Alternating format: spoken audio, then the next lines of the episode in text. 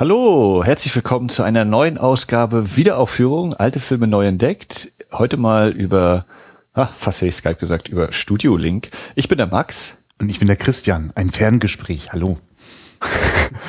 Ohne zusätzliche Kosten. Noch. vom, vom Anrufer. Äh, alte Filme neu entdeckt, große Lust an steilen Thesen, jede Menge gefährliches Halbwissen. Und also heute wird Halbwissen ganz groß geschrieben werden, glaube ich. Äh, denn wir äh, haben die heutige Folge unter dem Motto lieber gut geklaut als schlecht erfunden äh, einberufen und werden ganz Bahnhofskino-Style-mäßig äh, uns einen Kinojahrgang vornehmen. Ja, ihr habt es vielleicht schon gelesen, das Jahr 1988. Was dieses Jahr so besonders macht und warum wir uns ausgerechnet das gegriffen haben, erzählen wir gleich. Aber ich möchte schon noch mal ganz deutlich sagen, also der wunderbare Filmpodcast Bahnhofskino mit Patrick und Daniel ist äh, schon zwei Jahre länger als wir unterwegs. Vier Jahre gibt's die jetzt schon. Die haben jetzt auch gerade vor kurzem Jubiläum gefeiert, also vierjähriges. Und äh, das ist äh, also eine von den vielen tollen Ideen, die die so haben, außer über einen einzelnen Film zu sprechen, wie man äh, zwei. Wie meinst du? Achso, stimmt, sie rechnen auch noch über. Sie machen, sie machen eigentlich alles anders als wir und wir beginnen jetzt. Also das große Plagiat. Du, vielleicht sollten wir so eine Serie machen. Wir, wir plagieren. Plagi, oh Gott. Pla plagiieren. Plagiisen. Ähm, wir kopieren jetzt diverse deutsche Filmpodcasts, fangen an mit Bahnhofskino. Ja. Müssen uns dann natürlich noch, weiß ich nicht, hm, naja. Wir uns jetzt überlegen, ob wir von den anderen Podcasts der Meinung sind, dass die so viel Profil hätten, ne? ne zumindest ist das. Dass man die äh, kopieren kann. Äh, ja, genau. Genau, was, was, was kopierbar ist, weil was man halt sonst kopieren müsste, werden einfach die Stimmen und die Persönlichkeiten und das ja. wird schon schwierig. Also, äh, unbedingte Hörempfehlung, bahnhofskino.com könnt ihr die Seite finden und ansonsten wird euch der iTunes, äh, die iTunes-Bibliothek in Sachen Podcast auch weiterhelfen. Ja. Max, warum ist denn das Jahr 1988 jetzt ausgewählt worden?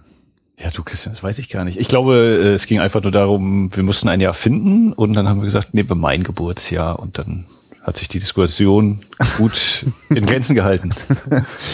ich finde das aber trotzdem schön, also weil so das Geburtsjahr ist ja eigentlich etwas, von dem man, wenn, wenn du in diesem Jahr geboren bist, weißt du ja eigentlich nicht viel darüber, außer dass du da geboren worden bist. Aber die Wahrnehmung ja, hielt sich ja in Grenzen und bis du die ersten popkulturellen Einflüsse äh, äh, nachvollziehbar sich in dein Gehirn reingeschrieben haben, hat es auch noch ein paar Jahre gedauert.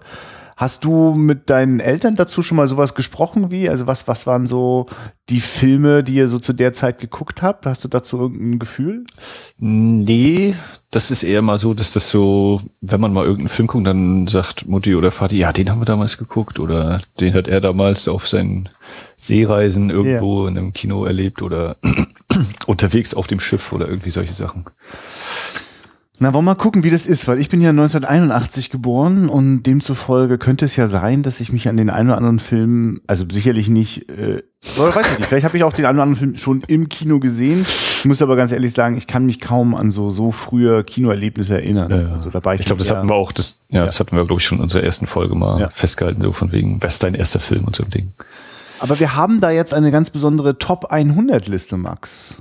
Genau. Äh, die wunder, wunder, wundervolle Webseite insidekino.com, die auch für aktuelle deutsche Charts immer dienstags äh, eine Top-Anlaufstelle ist. Äh, wer sich da auch nur randweise für interessiert. Das ist in Deutschland irgendwie noch über so ein, so ein halbes Geheimnis, ne? Die, die Kinocharts. Warum verstehe ich nicht, aber das ist irgendwie so. Also wenn man sich äh, boxofficemojo.com anschaut, da kann man ja quasi alles, was in den USA passiert, in Kinos äh, bis in die letzte Ecke nachvollziehen. Und in Deutschland machen die da immer noch so ein halbes Geheimnis drum. Du, es gibt einfach ein paar Branchendienste, die davon leben, diese Zahlen zu veröffentlichen und für teuer Geld auf Papier zu drucken und den Kinobetreibern zu schicken. Die wollen wahrscheinlich gar nicht, dass das so, so eindeutig ja. sichtbar, aber ich, mein Gott, das ist total ja. evident, oder? Also. Ja, halt, naja, aber so hat man das dann noch viel mehr in der Öffentlichkeit, als wenn das eben nur wenn man eben nur die Top 5 immer abdrucken darf oder die Top 10 und sonst nichts. Also das ist ja auch Werbung dann für alle Filme, auch wenn die dann vielleicht angeblich Flops sind oder sonst wie. Aber das ist wahrscheinlich jetzt schon wieder. Ja, das sehen wahrscheinlich die Studios anders, die gerade diesen äh, Platz Ja. 80 belegen und total enttäuscht sind, dass das nicht äh, so ist, wie sie es erwartet haben. Ja, guck mal, die deutsche Facebook-Seite von Paramount, die postet auch immer die Top 5 und die haben eigentlich selten mal einen Film dabei. Okay. Also, naja, weiß ich nicht. Auf jeden Fall äh, insidekino.com und den Link werden wir natürlich auch in die Folgenbeschreibung noch mit reinklatschen. Da müsst ihr dann mal bei wiederaufführung.de äh, vorbeisurfen und dann könnt ihr euch die Seite aufrufen. Äh, die Top 100, soweit man den Zahlen eben trauen kann, äh, aus dem Jahre 1988. Wohin hat es die deutschen Kinobesucher gezogen? In welche Ja. Filme? Und deswegen ja auch jetzt das angehäufte Halbwissen, denn wir werden es wagen, zu fast jedem Film etwas zu sagen. Das nicht heißt, dass wir den auch gesehen haben.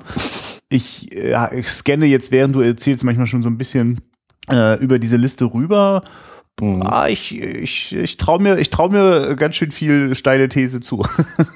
Ja, also ich, ich habe vieles, wo einfach nur ein Fragezeichen ist und ein paar, wo ich sagen würde, ach ja, davon habe ich schon mal gehört, gesehen, vielleicht sogar. Ja, äh, wir machen das äh, nicht Bahnhofskinomäßig, wir fangen mit der Nummer 100 an oder wir fangen unten an. Ne? Ja, machen wir. Wir gucken einfach ganz unten und arbeiten uns dann langsam hoch. Ich versuche gerade, ich meine, so ganz, ganz unten ist das ja auch nicht, weil den, die, die Nummer 100 hat immerhin noch 140.000 Besucher gefunden. Ja, ja, aber es sind halt die Top 100 und dann Ja. weiter geht's dann erstmal nicht. Hast du, du bist ja, du, bist, du arbeitest ja im Kino. Hast du gerade mal eine Zahl ungefähr, wie viele Filme im Jahr in Deutschland ins Kino kommen? Also insgesamt? ähm, da machen wir einen Überschlag 50 Wochen oder 52 Wochen, sagen wir mindestens sieben Filme pro Woche, da bist du schon bei 350. Naja. Unglaublich. So. Und das ist ja auch nur ein. Ja, ja, nee, ich versuchte da auch gerade nur ein Ja. Gefühl dafür zu bekommen, wie lang die Liste eigentlich wäre, wenn sie vollständig ist. Ne? Mhm, Ja, so und dann hast du ja hier auch zwei Wiederaufführungen sind hier schon mit drin. Ne, also ja, das ist und dann diese ganzen kleineren oder nicht offiziellen Starts, also beziehungsweise das sind ja nur die, die offiziellen Starts. Dieses, wenn ich jetzt sage, in Anführungszeichen sieben Starts pro Woche, wer das mal nachvollziehen möchte, vdfkino.de. Da sind die offiziellen Verband der Filmverleiher äh, Filmstarts immer aufgelistet. Da kann man sich dann mal eine Übersicht verschaffen, was in der Woche immer so startet. Alles klar. Dann starten wir mit einer Regiearbeit von Danny DeVito. Das habe ich jetzt gerade überraschenderweise festgestellt. Ja, schmeißt die Mama aus dem Zug. Christian, ich habe diesen Film nicht gesehen bis jetzt. Jetzt merke ich erst, jetzt wo ich so mir es auf der Zunge zergehen lasse, dass Danny DeVito die Regie geführt hat, dass das wohl nicht Stopp oder meine Mami schießt ist. mit Sylvester Stallone. Nee, ich sehe gerade, es ist Billy, Billy Crystal, Rob Reiner, Oprah Winfrey spielt mit. Äh, äh, Ja. Weil du das jetzt doch nicht, ich habe hab mir selber verbiete ich das, glaube ich, da jetzt immer nachzugoogeln. Aber hast du dann gerade auch einen Blick, wie der Film eigentlich heißt? Also ursprünglich? Throw Mama from the Train. Hau ab. also ich sehe jetzt gerade eine äh, nicht so attraktive äh, mittelalte Dame so als als in, im Hauptfokus als die Mama, die irgendwie die Leute loswerden wollen.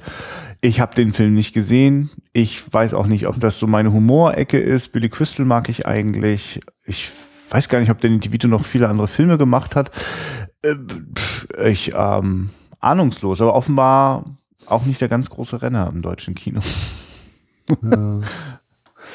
Ja. Ja, nee, genau. Wir müssen uns da, glaube ich, auch sehr disziplinieren, dass wenn wir nicht, nicht viel mehr wissen, müssen wir gnadenlos weitergehen, sonst wird das eine sehr lange Aufzählung hier. ja. Die Quellenlichter der Großstadt, James Bridges. Sie erinnern mich natürlich vom Titel her an äh, Lichter der Großstadt. Ja. Charlie Chaplin. Aber Bright die Big ist das City. Cruise? Oh Gott, jetzt frage ich ständig Michael. J. Ah, ja, Michael J. Fox, Kiefer Sutherland, Phoebe Cates. Und auch der ist bei mir völlig unbekannt. Dann komm, gnadenlos weiter zur Nummer 98 und jetzt wird es vielleicht, Verfluchtes Amsterdam. Siehst du, kaum sind wir in Europa, schon kenne ich den Film. ja. Hast Du du, hast ihn auch, haben ihn beide gesehen, ja. ja, ja, ja, ich kenne den auch, ja. Also das war so einer von den Filmen aus der Jugendzeit. Ey, musst du gucken, da geht's richtig krass ab, du, und dann die Wasserleichen da und, und dann zum Schluss und da und hier. Äh, und natürlich die Verfolgungsjagd. Also allein dafür darf man den wirklich gucken, weil es geht mit äh, Schnellbooten durch äh, die Kanäle von Amsterdam. Das ist wirklich geil. Krachten. Ja. Äh, Ist Kanäle ist richtig falsch, ja? Äh, pff, Ach so. Weiß ich nicht, aber ich glaube, in, in dem Zusammenhang sind es offiziell, glaube ich, Grachten. Ja, Aber ich bin auch kein. Und es ist wirklich gut. Also ich, ich habe überhaupt kein Gefühl mehr dazu, ob der Rest auch nur halbwegs äh, einer, einer Betrachtung irgendwie standhält und ob das auch eher trashig ist oder ob das vielleicht sogar selbstironisch ist. Ich war letzt, letztes Jahr, letztes Jahr war ich in Amsterdam und äh, habe das sehr genossen. Dort in einem äh, Filmmuseum konnte man einfach sämtliche äh, niederländischen Filme sich reinziehen und äh, dann habe ich einfach nur noch mal die Verfolgungsjagd versucht, das Amsterdam mir angeschaut. Ja, also ich habe den auf DVD mir geholt gehabt, damals in Anführungszeichen die Special Uncut Edition, die das Problem hat, dass sie keine Untertitel hat und äh, alle Menschen, die die immer mal meinen, ja ja Niederländisch, das ist ja so fast wie Deutsch, kann ich nur sagen, nee, für mich klingt das manchmal wie Japanisch. Äh, deswegen, ich glaube, ich habe den im O-Ton gesehen und halt zwischendurch immer mal gedacht, hm, ah, ich kann bedenken, was sie sagen, aber und deswegen muss ich mir eigentlich mal die Blu-ray holen. Die gibt's mittlerweile als Blu-ray. Äh, und da sind dann auch deutschsprachige Untertitel dabei und dann kann ich mir das nochmal geben. Aber ich habe den auch ziemlich äh, spaßig, also im Rahmen der, der Ernsthaftigkeit des Themas, Menschen werden ermordet, als einen unterhaltsamen Film in Erinnerung. Ja, aber ich meine, ist das, ist das eine hart, also ist das ein ernster Thriller? Ich, ist, ist, man nimmt sie schon ernst, oder? Äh, genau, grundsätzlich ernst, aber der hat, glaube ich, auch so seinen. Ich glaube, er ist sich der Tatsache bewusst, was er da macht. so habe ich ihn irgendwo ganz entfernt abgespeichert. Und äh, ja. Und dann hatte ich jetzt mitgekriegt, Dick Maas macht irgendwie einen neuen Film. Jetzt geht's um einen Löwen, der aus dem Zoo entflohen ist in Amsterdam. also vom Wasser auf die Straßen, so ungefähr. Und mit Tieren. Ja. Kann man sich angucken. Ja. Red Scorpion ist auf Platz 97. Ja, das ist, glaube ich, Dolph Lundgren, ne? Das Und- ist Dolph Lundgren. Kennst du den? Nein. Nein. Also hast du schon mal einen Dolph Also- Lundgren-Film gesehen? namentlich mir bekannt. Äh, ich habe Hail Caesar habe ich gesehen. Äh, ich stehe auf dem Schlauch, da spielt Dolph Lundgren mit. Natürlich ist der Typ, der auf dem U-Boot wartet. also ich habe Ja, okay. äh, ich habe Kindergarten Cop 2 noch nicht gesehen. Kindergarten Cop 2, wirklich, er muss alte Ani Stoffe als äh, Sequel mitmachen fürs Videotape. Oh, im Angesicht des Todes spielt er angeblich. Ach ja klar, im Angesicht des Todes, ja, James Bond. Den habe ich gesehen. Und sonst fehlt mir alles Mögliche, sowas wie äh, Punisher, ähm, Universal Soldier, Ah ja, okay. Ähm, das ist alles. Also der, der, was ist er? Physikdoktor, ne? Ist er, glaube ich? Oder? Oder Chemiker? Irgendwo hat er doch, ist, er ist auch ein sehr hochgradig gebildeter Mann. Den Eindruck habe ich auch. Also wenn man den reden hört, ist er nicht auf den Mund gefallen und hat offenbar ordentlich was zwischen den Ohren. Na, Dolph Lundgren gehört halt zu dieser, nee, Dreifaltigkeit ist es nicht, sind nur schon noch ein paar mehr. Aber wenn du äh, in den, also ich bin in den er ist, 90ern. Er ist nicht ganz die, die erste Riege, aber er ist mindestens so, ne? In der zweiten Action-Darsteller-Riege ist er Ja. auf jeden Fall. Aber wenn ich Mitte 90er in die Videothek gegangen bin, gab's immer dieses Regal mit Chuck Norris, äh, Steven Seagal, natürlich so die Edelecke mit Sylvester Stallone und Arnold Schwarzenegger und natürlich Dolph Lundgren und auch äh, Michael Dudikoff. Sie sind alle dabei gewesen. Und die meisten Dolph Lundgren-Filme äh, würde ich auch wirklich, also es- äh, sind schon ganz schön eine, eine Zumutung, aber er hatte eben diese sag ich mal, ein Hauch A-Liga, sprich äh, Universal Soldier war einfach, weiß ich glaube, ich war glaube ich in Deutschland auch ziemlich populär. Und äh, also, ach so ja, Jean-Claude Van Damme habe ich natürlich gerade noch vergessen. Und ich weiß, dass Red Scorpion ist, ist, ist ein total, also ich, ja, ich, ich, ich habe den nur äh, so, so typisch 80er Jahre überbrutal äh, Verherrlichung von Krieg. Ne? Also entweder war es ja Kriegsverherrlichung oder Verherrlichung von Selbstjustiz. Und äh, äh, bei Dolph Lundgren war es eher so, war manchmal, glaube ich, wirklich so eine etwas billigere Sylvester Stallone-Variante. Ich, ja, ke- keine, ich, ich sehe immer noch einen abgetrennten Arm zum Schluss und aber ich ja, keine, keine nennenswerten Erinnerungen. Ich bin tatsächlich überrascht, dass der im Kino gelaufen ist. Ich hatte das immer sehr stark alles im äh, sozusagen als Videothekenveröffentlichung äh, vor Augen. Ja, ich glaube, dass hier bei OFDB steht, er ist im Januar 89 gestartet. Hm. Das kann ja doch nicht Könnte diese egal. Liste vielleicht inakkurat sein oder steht Nee, bei der OFDB er auch mal Quatsch? Wie kann das nur sein? Ähm, Kann da jeder reinschreiben oder was? ist ja krass. Ja, lass uns mal, Hm, das müssen wir- wir, treiben das mal ein Ja. bisschen voran. Ich habe so das Gefühl, dass Ja, ist ja. ja, Suspect unter Verdacht, äh, keine Ahnung. Ah ja, na, doch, P P Peter Yates. Äh, na, das ist das Ding mit äh, Chair und äh, dann bringe ich das auseinander. Äh, mm. mal kurz hier, Suspect Peter Yates, Chair, Dennis Quaid, Liam Neeson. Oh, okay, Liam Neeson, das äh, ist ja schon mal wieder ein Argument für den Film. Ja, ich habe das als, ja. als, also das war das ist ein Gerichtsthriller, habe ich das so irgendwie im Hinterkopf. Flussufer, die Leiche einer jungen Frau, bla bla bla, Liam Neeson. Chairs dunkle Seite. Uh. Nee, kenne ich nicht. Aha, okay, ja. Mhm. Mhm. Ja, aber da mir jetzt auch weitere Peter Yates-Filme nicht einfallen, außer Bullet. Äh, oh, ja. Ja, ja, die, das ist nicht uninteressant, dieser Peter Yates. Äh, das merke ich gerade, interessiert mich, glaube ich, für die Zukunft nochmal hier in der Wiederaufführung, bei dem in die Filmografie mal zu gucken, da sind interessante Sachen dabei. Oder halt auch äh, The Thomas Crown Affair. Oh, weißt du, wie sich das gerade anfühlt? Ich, mach, ich, ich ziehe das jetzt mm. durch, dass ich nicht nachgucke, ob das, was ich ja. behaupte, stimmt. Kannst du ja, schon ja, Ich, ich habe hier die, die. Das stimmt, das ist Norman Jewison. Thomas Crown Affair ist nicht. Das ist Norman Jewison. Das, aber Peter Yates hat Bullet gemacht. Komm, bestätige das jetzt schnell. Ja, Bestätigung. Gut, dann reicht das auch. Weiter. Und damit kommen wir zu Maybe Baby. Am Anfang war der Klappersturm. Oh, also ich glaube, allein dafür muss man diese Listen durchgehen, um diese wunderbaren deutschen Untertitel sich reinzuziehen. Keine Ahnung, nie gesehen. Ja, ich, ich mache ganz schnell. For, äh, Originaltitel For Keeps, Fragezeichen. Molly Ringwald. Aha, aha. Drama, Liebe, Romantik. Drehbuch? Ja, der, Wer hat das geschrieben? Der, Oh, du fragst Sachen. Ach so, ich dachte, du hast jetzt immer so eine geile Liste vor Augen. Ja, ich mache die UFDB-Seite. Äh, Tim Kazurinsky und Denise DeClue haben okay, das Ich wollte nur wissen, ob es ein äh, Howard Hughes, äh, nicht Howard, sondern John. Ja, ja, na doch, wäre ja dann irgendwie so, oder ob er produziert hätte, aber vielleicht hat er das, sehe ich jetzt nicht.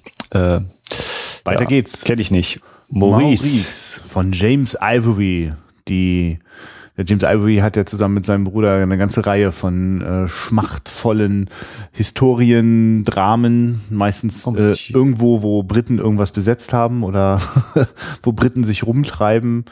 Ähm, ich, also sowas wie äh, Wiedersehen in Howard's End ist so einer von den bekannteren James Ivory-Filmen und Maurice. Ist ja nicht hier der fetzte Dings. Äh, ja, nee, kenne ich auch nicht. Ja. Mein äh, ich guck mal ganz kurz. Household Daily Way, Shakespeare, Shakespeare voilà. Jane Austen in Manhattan. Was vom Tage übrig blieb, ja, das. Äh, ja. Äh, ja, das stimmt. Aber genau, okay. der auch. Also ich, ich habe jetzt mal so ein, ich bin ganz nervös, Max, weil wir sind jetzt gleich erst bei Film Nummer 93 und ich glaube, das geht nicht ja. gut, wenn wir jetzt anfangen, den Film, von dem wir erstmal nichts wissen, auch noch hinterher zu recherchieren. wir, wir machen das jetzt einfach so, wenn wir den Film irgendwie einordnen können, reden wir drüber und ansonsten nennen wir ihn und freuen uns. Ich freue mich ja. jetzt einfach, dass äh, ein deutscher Film von Margarete von Trotha, Fürchten und Lieben, auf Platz 93 ist. Nie ja, gesehen, nie gehört. Next. Starke, Starke Zeit. Zeit. Also die, die Regisseurliste. Okay. Sigi Götz? Woher kenne ich Sigi Götz? Haben wir den äh, Sigi Götz Entertainment ist, glaube ich, dieses Heftchen, sowas in, ah, Fach, in einschlägigen Fachkreisen so äh, äh, Ja, Sigi Götz Entertainment, stimmt, jetzt klingelt das. Daher kenne ich so. Nur deswegen kommt mir da was bekannt vor. Ja, Rolf Olsen ist, glaube ich, auch hier so St. Pauli-Filme oder Köln auch. Naja, mhm. Da fehlt uns auch, da, da müssen wir auch mal irgendwann nachforschen. Ja. Wir werden bestimmt in der EDV oh. auch mal drauf stoßen. Auf Platz Claudi 91. Entschuldigung, ja, warte bitte. Achso, du, also ich dachte, Achso, du, du, du, du, kann, du kannst du, wenn du noch was sagen kannst, du den anderen Namen gerne. Ich, Nö, aber äh, genau, Claudi Fröhlich und Otto W. Reitzer sagen mir auch nichts, bin ich okay. auch noch unbeleckt. nein, nein, ich dann kommen wir zu Peter Greenaway. Ja, kennst du Peter Greenaway? Ich habe ihn mal getroffen, nein. Do you know? nein, äh, eh, Peter Greenaway, ich mache schnell irgendwas. Es klingelt auf jeden Fall mindestens. Ja. Aber jetzt habe ich auch kurz gerade ganz kurz Paul Greengrass, aber das ist nur ja, das, Green das, äh, ich weiß gar nicht, ob Paul Greengrass ein hm. Brite ist, ob die das verbindet vielleicht. Ähm, vielleicht noch nicht mal das. Ist er sogar. Äh, Eisenstein in Guanajuato, ja da. Ja, und da geht's noch weit, weit runter. Also sowas wie Prosperus Bücher oder der berühmteste oder bekannteste, glaube ich, und vielleicht auch der sehenswerteste ist der Koch, der Dieb, seine Frau und ihr Liebhaber. Ähm, der ist einfach deswegen, ja. im Moment, ich rede jetzt mal nicht über andere Filme von Peter Guinevere. Verschwörung der Frauen ist auch klasse. Äh, der also Peter Greenaway ist ein Filmkünstler im wahrsten Wortsinn, also äh, hat ist, ist auch im, im, im äh, malerischen Bereich auch unterwegs. Er macht auch so Filme wie Der Kontrakt des Zeichners, also ist sucht äh, sozusagen eine so eine so eine künstlerische abstrakte Ebene und eigentlich finde ich das auch gerade beeindruckend, dass der Film hier in den Charts auftaucht, weil das ist schon also da, da darf man sich schon mal einfach mal drauf einlassen. Das, also die, die Filme schwelgen in sehr stilisierten Szenen, äh, wird oft mit extremen Farben und, und Bildkompositionen gearbeitet äh, das, das ist nicht immer so richtig zugänglich. Verschwörung der Frauen ist total toll, weil Frauen verschwören sich, um ihre Männer loszuwerden. Und das sind wirklich fantastische, fantasievolle, poetische Momente des Männermordens. Ist äh, wirklich sehenswert. Ich krieg sofort Lust, die wieder zu gucken. So, deswegen habe ich meine ganzen, oder also ein Teil meiner äh, äh, im Fernsehen aufgenommenen VHS-Kassetten noch nicht entsorgt, weil ich gar nicht wüsste, wo ich den Film herkriegen sollte, wenn ich von meiner ollen VHS-Kassette. Äh, Gibt es als DVD. Ach, jetzt, Von das ist jetzt Art. total unromantisch. Hör auf, jetzt immer nachzugoogeln. Und erzähl mir, erzähl mir jetzt mal was, was du weißt oder ob das in deiner Jugend mal eine Rolle gespielt hat, weil in meiner hat es das tatsächlich. Nee. Äh, Eis am Stiel, Nummer 8. So. ich wollte ganz kurz, kurz noch erwähnen, äh, der, der Film ist der einzige in der Top 100 Liste aus dem Verleih Pandora. Ah. Den Sie drin haben. Äh, ja, Eis am Stiel. Oh Gott, oh Gott, ich glaube, ich habe mm, ich weiß nicht, ob ich mal einen Teil komplett gesehen habe. Ich habe mindestens immer mal Ausschnitte gesehen, aber das wäre auch so ein Ding, was man wahrscheinlich einmal wegguckt, wie wir kommen nachher, glaube ich, noch zur Police Academy oder so. Ja, ja diese achtteiligen Reihen. Oh ja. Aber also ich bin jetzt auch beeindruckt, dass es schon so, also noch schon Ende der 80er schon bei Nummer 8 angekommen ist. Ich dachte, das kommt irgendwie aus den 80er, wahrscheinlich ist der erste Film sogar noch aus Ende 70er. Ähm, genau, Platz 90 belegt er hier. Ich, für mich war das nur Eis im Stiel, weil halt die Filme, die man als äh, sogar noch vorpubertärer Junge äh, das war so quasi die Softsex-Dosis, die man sich so holen konnte ohne große Probleme. Deswegen, ja, ich glaube bei mir, für mich war das dann American Pie für, für meine Generation. Ja, ja, okay, ja, genau. Würde ich jetzt, also wie gesagt, ich kann die jetzt nicht so ganz genau ja. beurteilen. Ich habe mir nur die Ausschnitte, die Ich kenne jetzt auch konkret Eis am Stiel 8 nicht. es waren halt, es, ja, es, ja. Es sind halt pubertierende Jungs mit dem dicken, den dünnen, den doofen und alles drinne irgendwie und äh, die ganze Zeit laufen Klassiker-Songs, äh, äh, so, oder nicht Klassiker, äh, also, ähm, äh, weiß ich so, 60er, 50er, 60er Jahre Mucke. Ich weiß gar nicht, ob in dem Bereich spielt das irgendwie. Und ständig geht's halt drum, äh, irgendwie mal die Mädchen oben ohne zu sehen oder mal einen Zungenkuss oder oder oder. Es ist niedlich, aber ich wahrscheinlich auch nicht gut. Ja. Mio, mein Mio, kommen wir jetzt zu. Aus Jugoslawien. Das klingt, es klingelt nur ganz entfernt. Ich ist das eine Literaturverfilmung? Ist das was ist das? also der, der Titel klingt für mich wie Astrid Lindgren-Verfilmung oder so. Ja, Astrid Lindgren-Verfilmung, richtig. Äh, aber also. Komm, du hast es vorher gelesen, erst überlegt, ob du es schon richtig weißt. Nee, ich habe ich hab's jetzt schnell hier nebenbei, ja, klicke ich immer noch umher. äh, also ich, wenn ich den mal gesehen haben sollte, dann eher als, als Kind und irgendwo eine verschwommene Erinnerung, aber ich glaube nicht. Nee, äh, Juk heißt übrigens nicht Jugoslawien, sondern Jugendfilmverleih, Christian. Ach Gott, mich bescheuert. der Film ist, der Film ist, was steht hier? Schweden, Norwegen, Sowjetunion. Oh Mann. Na gut, aber so ein bisschen woanders. Dann sag mir mal, wo, sag mir mal, aus welchem Land der nächste Film kommt. Der kommt Gelöscht. aus Delusien, dort, wo die Albträume herkommen. ja, genau. Nightmare 3. Freddy Krüger lebt. Von Charles Russell. Jetzt nur noch Chuck Russell. Oh ja. äh, ne, hier Mr. Mr. Na, Chuck Russell hat hier so Sachen gemacht wie oh, Mann, jetzt wird's wieder so traurig. Ricochet, der Aufprall. Ach, okay. Oder nicht? Der Blob. Der Blob. Nee, hat er, hat er nicht gemacht, den Ricochet. Ach. Also, so. also laut, laut OFDB schnell. Ja, nein, das stimmt dann bestimmt nicht. Jetzt hier wieder nur Die Scheiße. Maske, Eraser, hm? Prophezeiung und sein letzter Regisseur-Eintrag ist hier Scorpion King. Aber Nightmare 3 habe ich auf jeden Fall gesehen. Ja. Ich merke gerade, dass ich mich total. ich dachte immer, das ist total einfach, die noch die ganzen Querbezüge rauszuholen. Aber wenn man die jetzt immer mit dem Internet abgleicht, dann kann man ja, ja nur doof dastehen. Fällt man total nicht. ja, äh, bitte, erzähl mal. Kenn ich selbst. Also ich, äh, ich habe hier die, die Box im Schrank stehen. Ich weiß gar nicht, ob, ob mittlerweile noch irgendwas indiziert ist, aber der größte Teil ist ja schon runter oder anderweitig Teil 6 ist immer noch indiziert. Aha. Ja, der dritte Teil ist der, wo sie in der Klinik sind, ne? Mit dem, wo, wo, wo die eine die ganze Zeit Fernsehen guckt, glaube ich, und dann. Patricia Arquette spielt mit. Das war jetzt ja, und wo sie dann mit dem Kopf äh, frontal in den Fernseher gerammt wird von Freddy. Oder wo Freddy zum Fernseher wird und weißt du, was sagt er da? Good night, bitch oder nice dreams, bitch? Ja. Irgendwie so, also das ist ja da, wo es mit dem Sprücheklopfen, glaube ich, schon dann richtig losgeht. Weil, ähm, ja, ja, aber den ich zum Beispiel noch relativ gruselig fand, den habe ich auch noch als einen der besseren in Erinnerung von den Fortsetzungen. Hm. Also mein persönlicher Favorit, oder der erste ist eigentlich, glaube ich, so der Ole Ole Teil.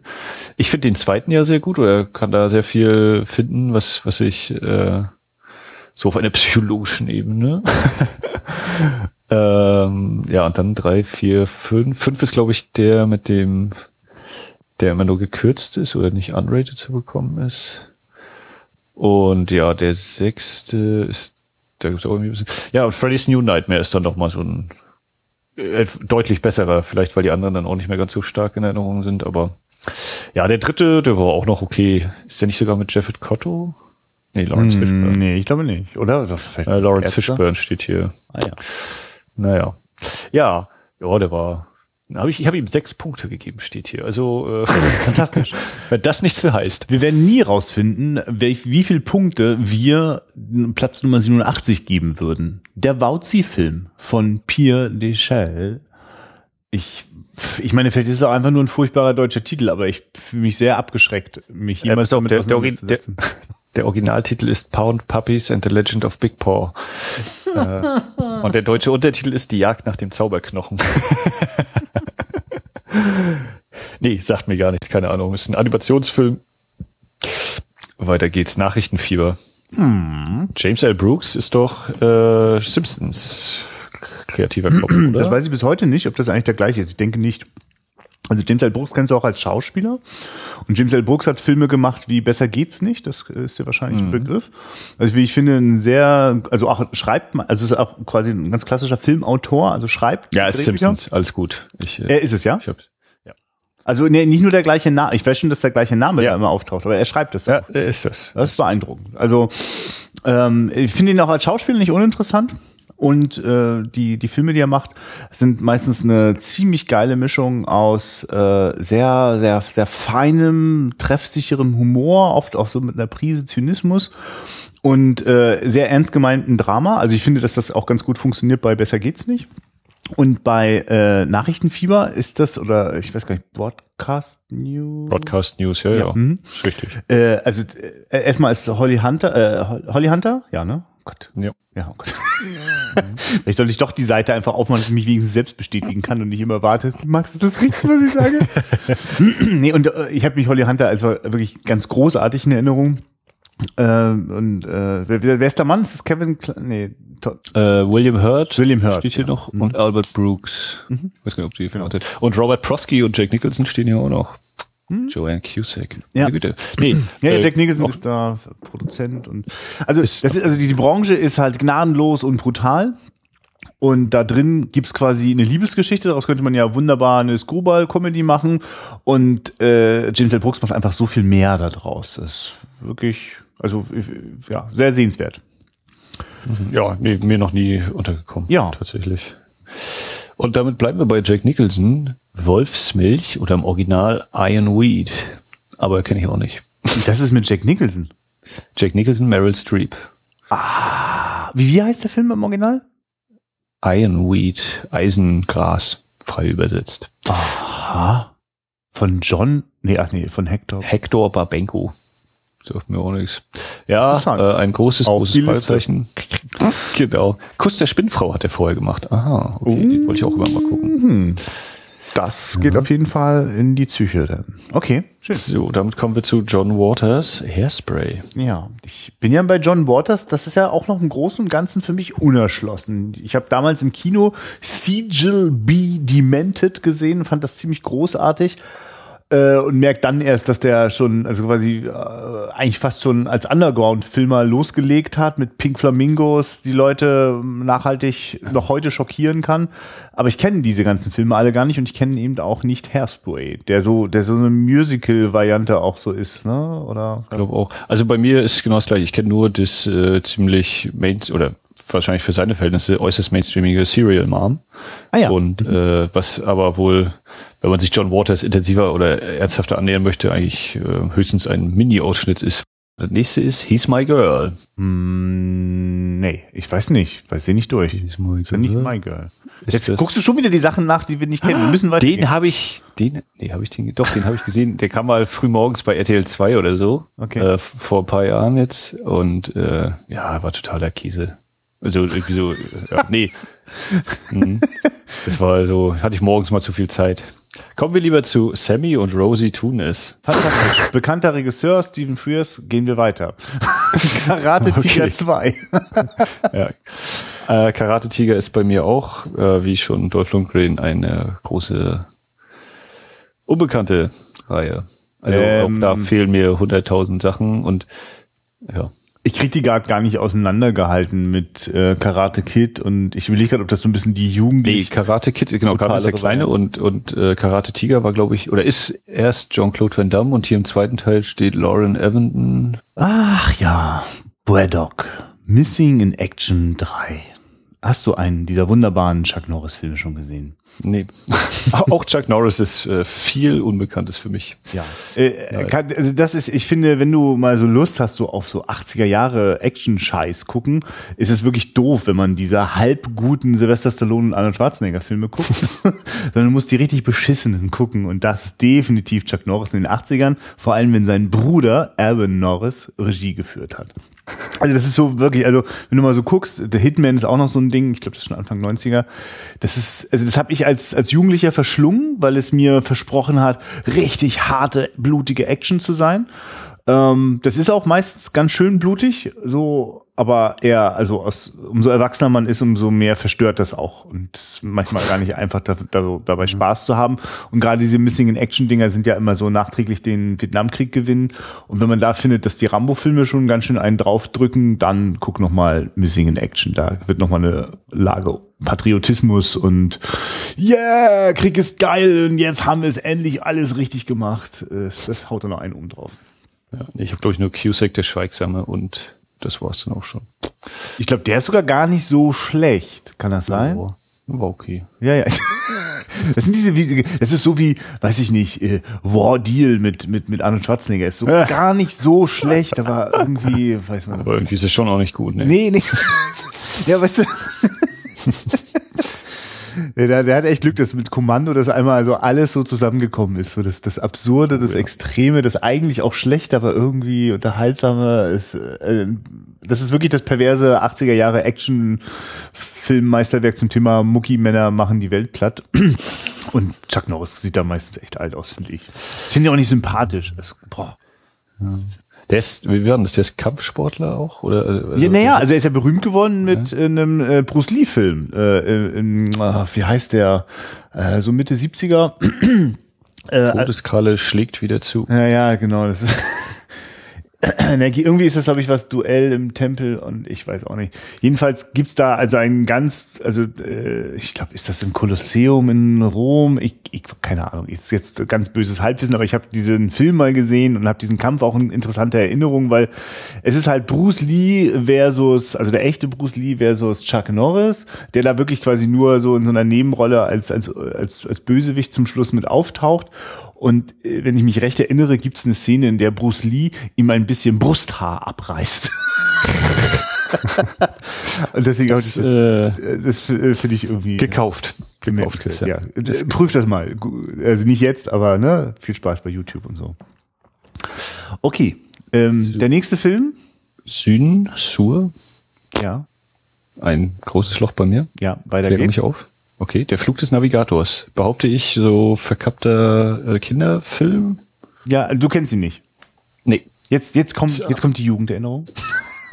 Weil den Film habe ich tatsächlich auch seinerzeit im Kino gesehen und zwar ah, im DDR Ferienlager Kino Also nicht Ferienlager, sondern äh, na, geht die Stimme hier weg. äh, also es gab ja dann immer die Möglichkeit, so, so äh, in diesen ganzen, es waren eigentlich Ferienlager, aber eben auch für, für ganze Familien, ähm, so Betriebsferienlager, Margrafenheide. Und dort gab es richtig so, die sahen überall auch gleich aus in der DDR, so eine, so eine, so eine riesengroßen, ich nenne es jetzt mal Blechhütten, ne? waren schon so Seele, da mhm. passten schon irgendwie ein paar hundert Leute rein. Ähm, und in diesen Blechdosen wurden Kinofilme gezeigt für unfassbar wenig Geld. Und also ich, für mich war das kein Problem, da ganz oft reinzugehen. Und ich wusste, ich möchte das sehen, wie dieser Jugend, dieser Junge, der war auch ungefähr in meinem Alter, glaube ich, so acht bis zehn oder so, so in dem Dreh muss ich ja auch war ein bisschen jünger vielleicht. Und die Idee halt, äh, da ist ein, ist ein Raumschiff, in dem so ein äh, elektronischer, äh, mit künstlicher Intelligenz versehener äh, Navigator drinne ist und äh, der nimmt den Jungen mit auf eine Reise. Ich weiß gar nicht mehr ganz genau warum. Es klaut ziemlich viel, auch dann so Plot-Elemente von E.T., weil es dann auch darum geht, dass die Regierung natürlich dieses Raumschiff irgendwie haben will und der Junge und ah, ähm, der, ich weiß, also keine Ahnung, ob der auch quasi wirklich gut ist, aber er war ein riesen Highlight, äh, den als Junge äh, äh, zu sehen. Das ist einfach so so richtig schöne. Man identifiziert sich eins zu eins mit der Hauptfigur, macht eine kleine Reise in die Science-Fiction-Welt und am Ende ist wieder alles gut. ja, also der ist so auf meinem entfernten Radar immer mal schon mal aufgetaucht. Ja. Äh, gibt auch, gibt's auch auf Blu-ray. Und war einer der allerersten Filme, die so mit diesen Morphing-Computergeschichten angefangen hat. Da gibt's so eine Szene, in der dann sich, also dieses Raumschiff kann sich so immer so ein bisschen verändern in seiner Form oder so Teile davon mhm. verflüssigen sich, äh, so Metallteile und bilden dann eine Treppe. Und das sind so ganz, ganz frühe äh, Computereffekte, wie man sie dann auch in The Abyss und, und Terminator 2 dann gesehen hat. Ach, das hat das jungen, jungen Herz richtig hochschlagen lassen. Mit Sarah Jessica Parker und Veronica Cartwright. Interesting. Ja, die habe ich gar nicht auf dem Schirm. Ja. ja. Okay, Poltergeist 3, die dunkle Seite des Bösen. Nie gesehen, ich kenne den ersten Teil. Muss mal ehrlich sagen, mir war nicht klar, dass es einen dritten gibt. Das wusste ich nicht. äh, warum? Ist wahrscheinlich auch nicht schlimm. Weiter, weiter, das wird nur traurig. Sonst reden wir noch über gute erste Filme und dann ja. zwei Neues von also bitte. Achso, zwei Welten. Ups, habe ich übersehen. Entschuldigung. ja, zwei Welten von Chris Menges. Ich kenne ihn nicht. Jetzt. Mm. Platz 6, 75. Auch diese Tabelle ist aber auch ein bisschen schwierig. Äh, ja, Neues von uns Kindern aus Bullerbü. Ah, oh, von Lasse Hallström. Ah, also so, so verkapptes, möglicherweise mal irgendwie mindestens Ausschnitte gesehen. Ich, jetzt läuft, lief bei uns gerade auch wieder Wir Kinder aus Bullerbü im Kino, aber keine bewusste Erinnerung. Nein. Ich muss ich mal was fragen, das schnalle ich jetzt erst so richtig. Wenn was dick gedruckt ist, heißt das was? Äh, Deutsch, deutscher Film. Oder mit deutscher Koproduktion wenigstens. Aha. Okay. Alles klar. Ja, ich irgendwie habe ich das Gefühl, der läuft hier, läuft der nicht öfter auch bei euch im Livo? Also sowas wie einmal im Jahr? Ja, wie gesagt, wir, wir Kinder so. aus Bullabü war irgendwie. Achso, Entschuldigung. Achso, ja, oh Gott, ich schon nicht gehört, ja. Äh, nee, aber sonst habe ich da keine konkreten Sachen drauf. Weiter geht's. Babyboom, eine schöne Bescherung, belegt Platz 74. Weiter geht's. Der, Weiß, der weiße Teil 4, die Abrechnung auch nicht gesehen. Ich glaube, den zweiten habe oder doch, oder habe ich den vierten auch noch gesehen? Äh, also den zweiten habe ich auf jeden Fall gesehen. Das weiß ich. Der dritte, ist der dritte das mit dem Vergnügungspark?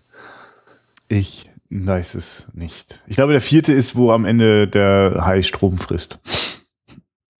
Wenn du dich daran noch erinnern kannst. Aber Doktorarbeit auf den Bahamas. Es, ist, also es ist ein so deprimierendes Thema mit den Fortsetzungen vom Weißen Hai. Und interessant, dass das dann auch wirklich in den 80ern schon völlig Usus war, dieser ganze Fortsetzungsscheiß. Das ist wirklich eine herrliche Nebenwirkung des 70er Jahre Blockbuster-Booms. Äh, man könnte davon ja noch einen Teil machen. Oh, der zweite ist sogar schon von 78.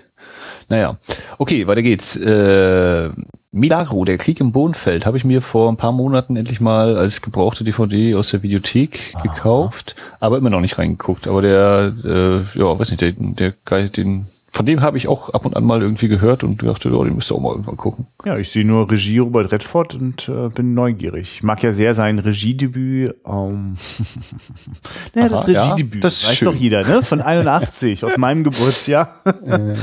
Eine ganz normale Familie. Und weiter und so fort. Aber äh, ja, Milagro, kannst du kurz ein Stichwort sagen, was da inhaltlich los ist? Also welcher Krieg ist gemeint? Äh, eine Gruppe von Chicanos heroisch gegen einen Großrancher. Anlass der Streit eines Bohnen, eines brachliegenden Bohnenfeldes. Meine Güte. Ja. Mhm, danke. Weiter geht's. Kommen wir jetzt. Die Beduinen. bitte. Die Beduinen von Paris. Serge Mena. Keine Ahnung. Ja, next. Platz 70, ein Buddy-Movie. Ein Schwarzer und ein Weißer müssen sich gemeinsam durchschlagen. Es ist nicht Little Weapon, es ist mörderischer Vorsprung. Von Roger Spuddies wurde auch mal ein James Bond-Film verbrochen. Der Morgen stimmt nie, glaube ich. Mhm. Äh, ja. Shoot to Kill. Okay, ja. Äh, ich ich glaube, der ist gar nicht schlecht. Ist, da, da sind ziemlich aufregende Bergsteiger-Szenen drin. Ich erinnere irgendwie nichts. Hab den gesehen, wieder vergessen. Keine Ahnung. Ja, wahrscheinlich. Ich sehe nur Sidney Poitier, Tom Berenger, Kirstie Alley. Ich kenne ihn auch nicht, aber der ist mir auch mal irgendwann natürlich im Zuge des, ach, ich interessiere mich für solche Filme mal über den Weg gelaufen, aber nicht Ja, gesehen. ich denke, lohnt sich aus diesem Nichts, was ich erinnere. Viel schöner. Sport. Ja. Das ist doch Kumite, Kumite. Ja, äh, kann ich nur einen Hörtipp geben, die Bahnhofskino-Folge dazu. Äh, kann ich mich noch sehr gut dran erinnern, dass dieser Film in niedrigsten Tönen zerrissen worden ist. Äh, ich habe den äh, auch so als mittelmäßigen Film an sich, aber der hat eigentlich genug Elemente, die einen da auf jeden Fall Spaß haben lassen können und Forrest Whitaker als äh, Polizisten. Hast du ihn gesehen? Ich habe den gesehen und ich habe den viel öfter gesehen, als äh, mir das jetzt hier angenehm sein kann zu erzählen. Der, äh, also ich, ich erinnere mich vor allem noch an so eine Zeit, da haben wir ach, die Ferienlagerzeit. Aber da war es dann äh, Ferienlager mit äh, einem Raum, also schon in den 90ern, mit einem Videorekorder und es hat einfach jemand äh, jede Menge Tapes mit. Jede Menge Tapes, die wir gar nicht sehen durften. Und Bloodsport war super aufregend. Äh, ich habe schon Bloodsport-T-Shirts getragen, bevor ich diesen Film überhaupt gesehen habe. Also wirklich, also wir sind jetzt wirklich in dieser Welt, ne? in dieser Welt, wo man irgendwie als Zwölfjähriger oder so richtig versucht, so richtig einen harten Prollo raushängen zu lassen. Und äh, Jean-Claude Van Damme war der perfekte Posterboy. Ich hau dir in die Fresse, ich trete dir, ich brech dir die Knochen und die Knochen dringen aus deinem Bein wieder raus und also, also ich, ich weiß auch noch, dass mich das erste Anschauen richtig verstört hat, weil ich den wirklich ganz schön brutal finde, äh, weil er sich da drin auch ganz schön suhlt. Das macht ihn auch irgendwie zu einem bösen Film. ist, äh, der hat keine guten Absichten. Es geht darum, Freude am, am, am Leiden zu haben. Äh, aber natürlich sehe ich das so wie du äh, aus heutiger Sicht. Es ist natürlich auch unfreiwillig komisch, gerade weil der Film sich durchaus ernst nimmt. Und das haut nicht immer hin. Ja, also den kann man, wer, wer alt genug ist, sollte sich den auf jeden Fall mal anschauen. Ja. Kann ich nur empfehlen. Ja Und damit, ja. die Nacht hat viele Augen. Von John Badham. Den kennst du nicht. Stakeout. Nicht gesehen. Sofort auf die Liste und Stakeout 2 auch gleich hinterher. Äh, das ist wirklich, also wenn so. Wieder Forrest Whitaker. ja, ja, der stimmt, der spielt da auch mit. Was richtig, ach ja, ich, ich will jetzt nicht schon also das ist für mich ähm, die perfekte Mischung. Es ist es, also es ist ein es ist ein Corp Buddy Movie, ne? In dem Fall Emilio Estevez und ähm, Oh, helfe mal, du siehst es bestimmt schon. Ja, ja jetzt habe ich äh, klickt hier großartiger Dreyfus. Genau, großartiger Comedian und äh, die beiden machen eine Observation und dabei geht so einiges schief. Äh, die also also ich weiß, ich wüsste gar nicht, ob das, vielleicht ist das sogar heute auch ein bisschen, ein bisschen unfreiwillig peinlich oder so, wenn man das guckt. Ich, ich fand die Dinger äh, sehr gelungen, habe die damals nicht im Kino gesehen, aber irgendwann im Fernsehen entdeckt und hatte viel Spaß daran und hatte auch noch, fast noch mehr Spaß sogar mit der Fortsetzung. Ähm, Und ich finde, dass John Batham ein geiler, äh, äh, talentierter ähm, so Unterhaltungsregisseur ist. Also ich wünschte, mit so viel äh, Selbstironie und, und, und Intelligenz würde Michael Bay heute seine großen Filme machen. äh, John Batham hat ja auch so tolle Sachen gemacht wie Das fliegende Auge. Weiß nicht, ob du den kennst, diese Helikopter. Nicht gesehen, aber äh, ja. also namentlich bekannt und so, aber äh, ist jetzt ein Serienregisseur geworden. Gott. Ah ja, tatsächlich, ja. Ja, es kann sein, dass so ein bisschen so sein Stil heute nicht mehr so gefragt ist, weil äh, das vielleicht heutzutage etwas zu gemütlich ist. Ich, ich mag das sehr, äh, finde das sehr gelungene Unterhaltung und also was ich habe von ihm ist hier Nummer 5 lebt, Wargames habe ich gesehen und ja, Dracula, die Dracula-Verfilmung, ich weiß gar nicht, die muss ich mir nochmal komplett angucken, der hat sehr geile Bilder auf jeden Fall. Ja, mit, äh, ja, mit Frank Langella. Eine etwas Okay, das habe ich nicht auf. Wurde eigentlich, glaube ich, sogar eine recht dicht gehalten. Von 79. Okay. Ja. Ich dachte, Wargame äh, ist immer der erste Film oder sowas, ja. Okay. Mhm. Nein. So, Die Braut des Prinzen, Rob Reiner, habe ich äh, erst vor relativ kurzem gesehen. Äh, durchaus unterhaltsam, ja, spaßig. Nur mal ein Stichwort zum Inhalt, ich kenne ihn gar nicht.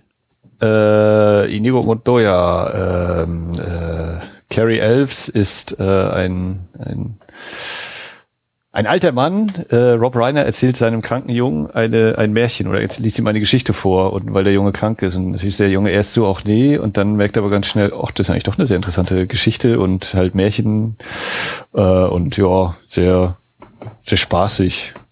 Sicher vielleicht eher Kinderfilm tatsächlich, weiß ich gar nicht genau. Ähm, ja. Okay. Peter, ah nee, Peter, Peter Falk ist der, ist der Großvater, stimmt. Quatsch, ich jetzt ja, und äh, Billy Crystal noch in der Nebenrolle als, als alter Greis und doch, der hat einen schönen Humor, ist natürlich äh, voll auf Happy End und so. Man weiß eigentlich, was so passieren wird, aber der hat sehr schön, sehr schön choreografiert, auch die, die Kämpfe. Ähm, wenn sie sich da mit Degen oder ja doch mit Degen und Dolchen da über gegenüberstehen. Ähm, ja, ein schöner Abenteuerfilm. Mhm. Okay. Platz 66, Colors, Farben der Gewalt, der Gewalt. Regie Dennis, Dennis Hopper, Hopper und Mitspielen mit äh, Penn und Robert Duval ist der andere, glaube ja. ich. Gesehen, aber auch nicht mehr so präsent äh, in meiner Phase, wo ich Polizeifilm in Anführungszeichen zu bekommen. Müsste ich wahrscheinlich auch mal gucken wieder, um äh, mir noch ein bisschen mehr so bewusst zu sein, worum es eigentlich geht, so zum Thema äh, Colors halt, ja. Hm. Ja, Letzte Versuchung Christi, ich noch nicht gesehen. Ja, ich kenne ihn. ja, ich, boah, da müssen wir ja zusammenreißen. Bei Martin Scorsese kann ich, kann ich jetzt ganz, ganz, ganz ausladend werden. Mhm. Ich mag den Soundtrack. Vielleicht mal eine äh, eher unerwartete Anekdote dazu. Der ist von Peter Gabriel. äh, Im Großen und Ganzen, ich glaube, vollständig äh, Weltmusik, äh, instrumental, äh, sehr, äh, starken 80er Synthi-Färbung ich finde den ganz schön gut, aber ist auch. Äh, äh, ich bin ja immer hin und her gerissen bei diesen biblischen Themen, aber in, in Scorseses Händen kriegt das so viele Dimensionen. Da kann man auch als Atheist äh, recht gepackt von der Geschichte sein. Mhm. Naja, vielleicht ja auch mal was für eine eigene Folge, war? Ja, also äh, das ist auf jeden Fall, kann ich mir vorstellen, dass wir auch ganz äh, recht, recht kontrovers so, so zwei und recht, Jahren. Ja. ja, und auch recht neugierig, so das ein bisschen auseinanderpflücken kann. Gibt da viele Interpretationsangebote. Gab ja auch viel, viel Stress, weil es gibt da eine Szene, in der mit ja. Maria schläft und äh, sowas konnten mhm. die Katholiken ja gar nicht ertragen. Also, oder, oder was nee, also weniger wahrscheinlich das, weil es ist ja wahrscheinlich wirklich irgendwie passiert, dass sie sich nahe gekommen sind, aber dass äh, der, der Jesus da so viele Zweifel hat, so, ne? Und vielleicht sogar, ne, also ja, vielleicht sogar denkt, dass das mit der ganzen Mission, vielleicht lässt er das lieber das, das war für viele Gläubige, glaube ich, schwer zu ertragen. Aber das finde ich, die, die, diesen Zweifel, den, den kann ja Martin Scorsese immer gut erzählen, wenn die Leute glauben, dass vielleicht so wie es jetzt gerade ist, ist es vielleicht doch nicht richtig. Vielleicht muss man alles anders machen. So, die Kommissarin. Ja, ein Sowjetfilm, wie ich gerade ganz kurz geluschert habe. Kenne ich nicht, sagt mir nichts. Ähm, spielt anscheinend zur Zeit der Oktoberrevolution. Oh, oh, weit aus dem Fenster gelehnt. Ja, ja, arbeiten uns einfach flott weiter voran, denn endlich wieder 18 ist ein totales Null-Ding bei mir. Keine Ahnung, sagt mir nichts. Auch ein Blick auf. Auch nichts. Puste oder ähnliches. Das Reich der Sonne, nicht gesehen. Ist ein Riesending. Ich unbedingt gucken, finde einer der besten von Steven Spielberg. Und was vielleicht für dich bemerkenswert ist, du kennst den Hauptdarsteller sehr gut, nur nicht so jung. Das ist nämlich ja, ja, Christian Bale in der Hauptrolle ja. als, glaube ich, da ist er 13 Jahre alt. Ist wirklich verstörend, wenn man äh, den schon kennt, so, weil es ist Christian Bale, ohne Frage. Und es ist eben jener. Also das ist, also der, man hat wirklich das Gefühl, die ganze Persönlichkeit ist schon komplett entwickelt und ausgereift und die ganzen Schauspielwerkzeuge sind alle schon da. Ähm, ich habe den damals auch zu einem Zeitpunkt gesehen, da war ich ungefähr so alt wie die, wie die Figur. Und so ähnlich wie bei der Flug des Navigators habe ich immer dazu geneigt, denn mich wirklich sehr stark mit den, mit den Geschichten zu identifizieren. Und das Reich der Sonne ist eine sehr dramatische Zweite Weltkriegsgeschichte. Wenn man dich mit der identifizierst, wird das sehr intensiv. Und es ist, also der drückt auch ordentlich auf die Drüse zum Schluss. Manche finden den ein bisschen zu verkitscht. Ähm, ich, also ich finde ihn auf jeden Fall extrem sehenswert und bemerkenswert. Ist visuell auch äh, eine wirklich eine große Wucht. Äh, ja. Weiter. Mhm. Hanussen von Istvan Schabo, äh, Weißes Blatt. Ja, ich werde jetzt auch mein Halbwissen mhm. zu Istvan Chavo nicht äh, preisgeben. der, groß, der, der, große Leichtsinn, ich glaube The Big Easy im Original mit Richard Gere steht seit 75 Jahren auf meiner äh, Kaufliste, aber habe ich noch nicht zugeschlagen. Das ist nee, nicht Richard Gere, es ist Dennis Quaid. Vielleicht verwechsel ich den Film auch doch. Nee, das Cover kommt mir bekannt vor, ja. Nee, the big, der, aber es ist. Ist the, the Big Easy, genau. Mhm. Ich weißt du was? Das ist so die Kategorie äh, ZDF äh, Montags äh, Sommerkino. Oh, Erotik-Thriller. So. Ja, ja, genau, ja, ja. Und ich, äh, ich weiß nichts mehr. Das ist glaube ich nicht ja. gut. Barfly von Babette Schröder. Ja, auf jeden Fall, wenn man gedacht hat, dass erst äh, in den 2000ern das angefangen hat, dass sich äh, Mickey Rook als völlig runtergekommener äh, Typ selbst inszeniert, äh, dann das hat er auch da schon gemacht. ich, ich weiß gar nicht, ist das, ist das sogar was autobiografisches? Also Richtung wenn ich so drauf gucke, sieht so aus Henry Chinesky. Ja ohne ja. dass ich den auch kenne. Aber versoffener auch Autor äh, hängt in der Kneipe ab und ich glaube, das ist ganz schön gut. Ich vergesse nur. ja. So, dann sind wir bei Platz, was ist das hier? 58, Ishtar von Elaine May, kenne ich gar nicht, aber die Hauptdarsteller kenne ich. Warren Beatty, Dustin Hoffman, Isabella Gianni, Charles Grodin kenne ich glaube ich auch, wenn ich ihn sehe. Abenteuerkomödie, sagt die UFDB. Äh, ja, ich kenne aus der hm. Filmliteratur immer nur grandioser Flop, riesen starbesetztes Vehikel geht an den Baum. Ich weiß gar nichts darüber, bin aber allein schon wegen der Tatsache, dass es eine Regisseurin ist, die mir sonst nichts weiter sagt, total neugierig. Äh, ja, ist, mhm. ist, ist vorgemerkt. Und wir wechseln die Spur und sind in Linie 1 von Reinhard Hauf, ein deutscher Film, kenne ich auch nicht. Leider. Ich glaube, ob Reinhard Hauf auch in meinen ganzen 60er-Filmchen mit dabei war. Hm. Hm. auf. Ah, jetzt kommt's, jetzt geht's richtig in die 80er wieder rein. No way, no way out. out. Es gibt kein Zurück. Habe ich auch noch nicht gesehen. Ja, kannst du, kannst du mal gucken. Das ist so Kevin Costner noch ganz jung und ne, unsere beide, also wer, wer, wer im Blade Runner sich schon so ein kleines bisschen in, ähm, sag mal bitte, Sean Young. Sean Young, genau, verguckt hat, äh, der ist dann hier endgültig auf, auf davon, weil ich überlege gerade, ich will jetzt nicht spoilern, aber man hat, glaube ich, gar nicht so viel von Sean Young. und es gibt, also es gibt dort was sehr interessant. Ich, ich erzähle es jetzt mal kurz. Ähm, äh, also jetzt nicht.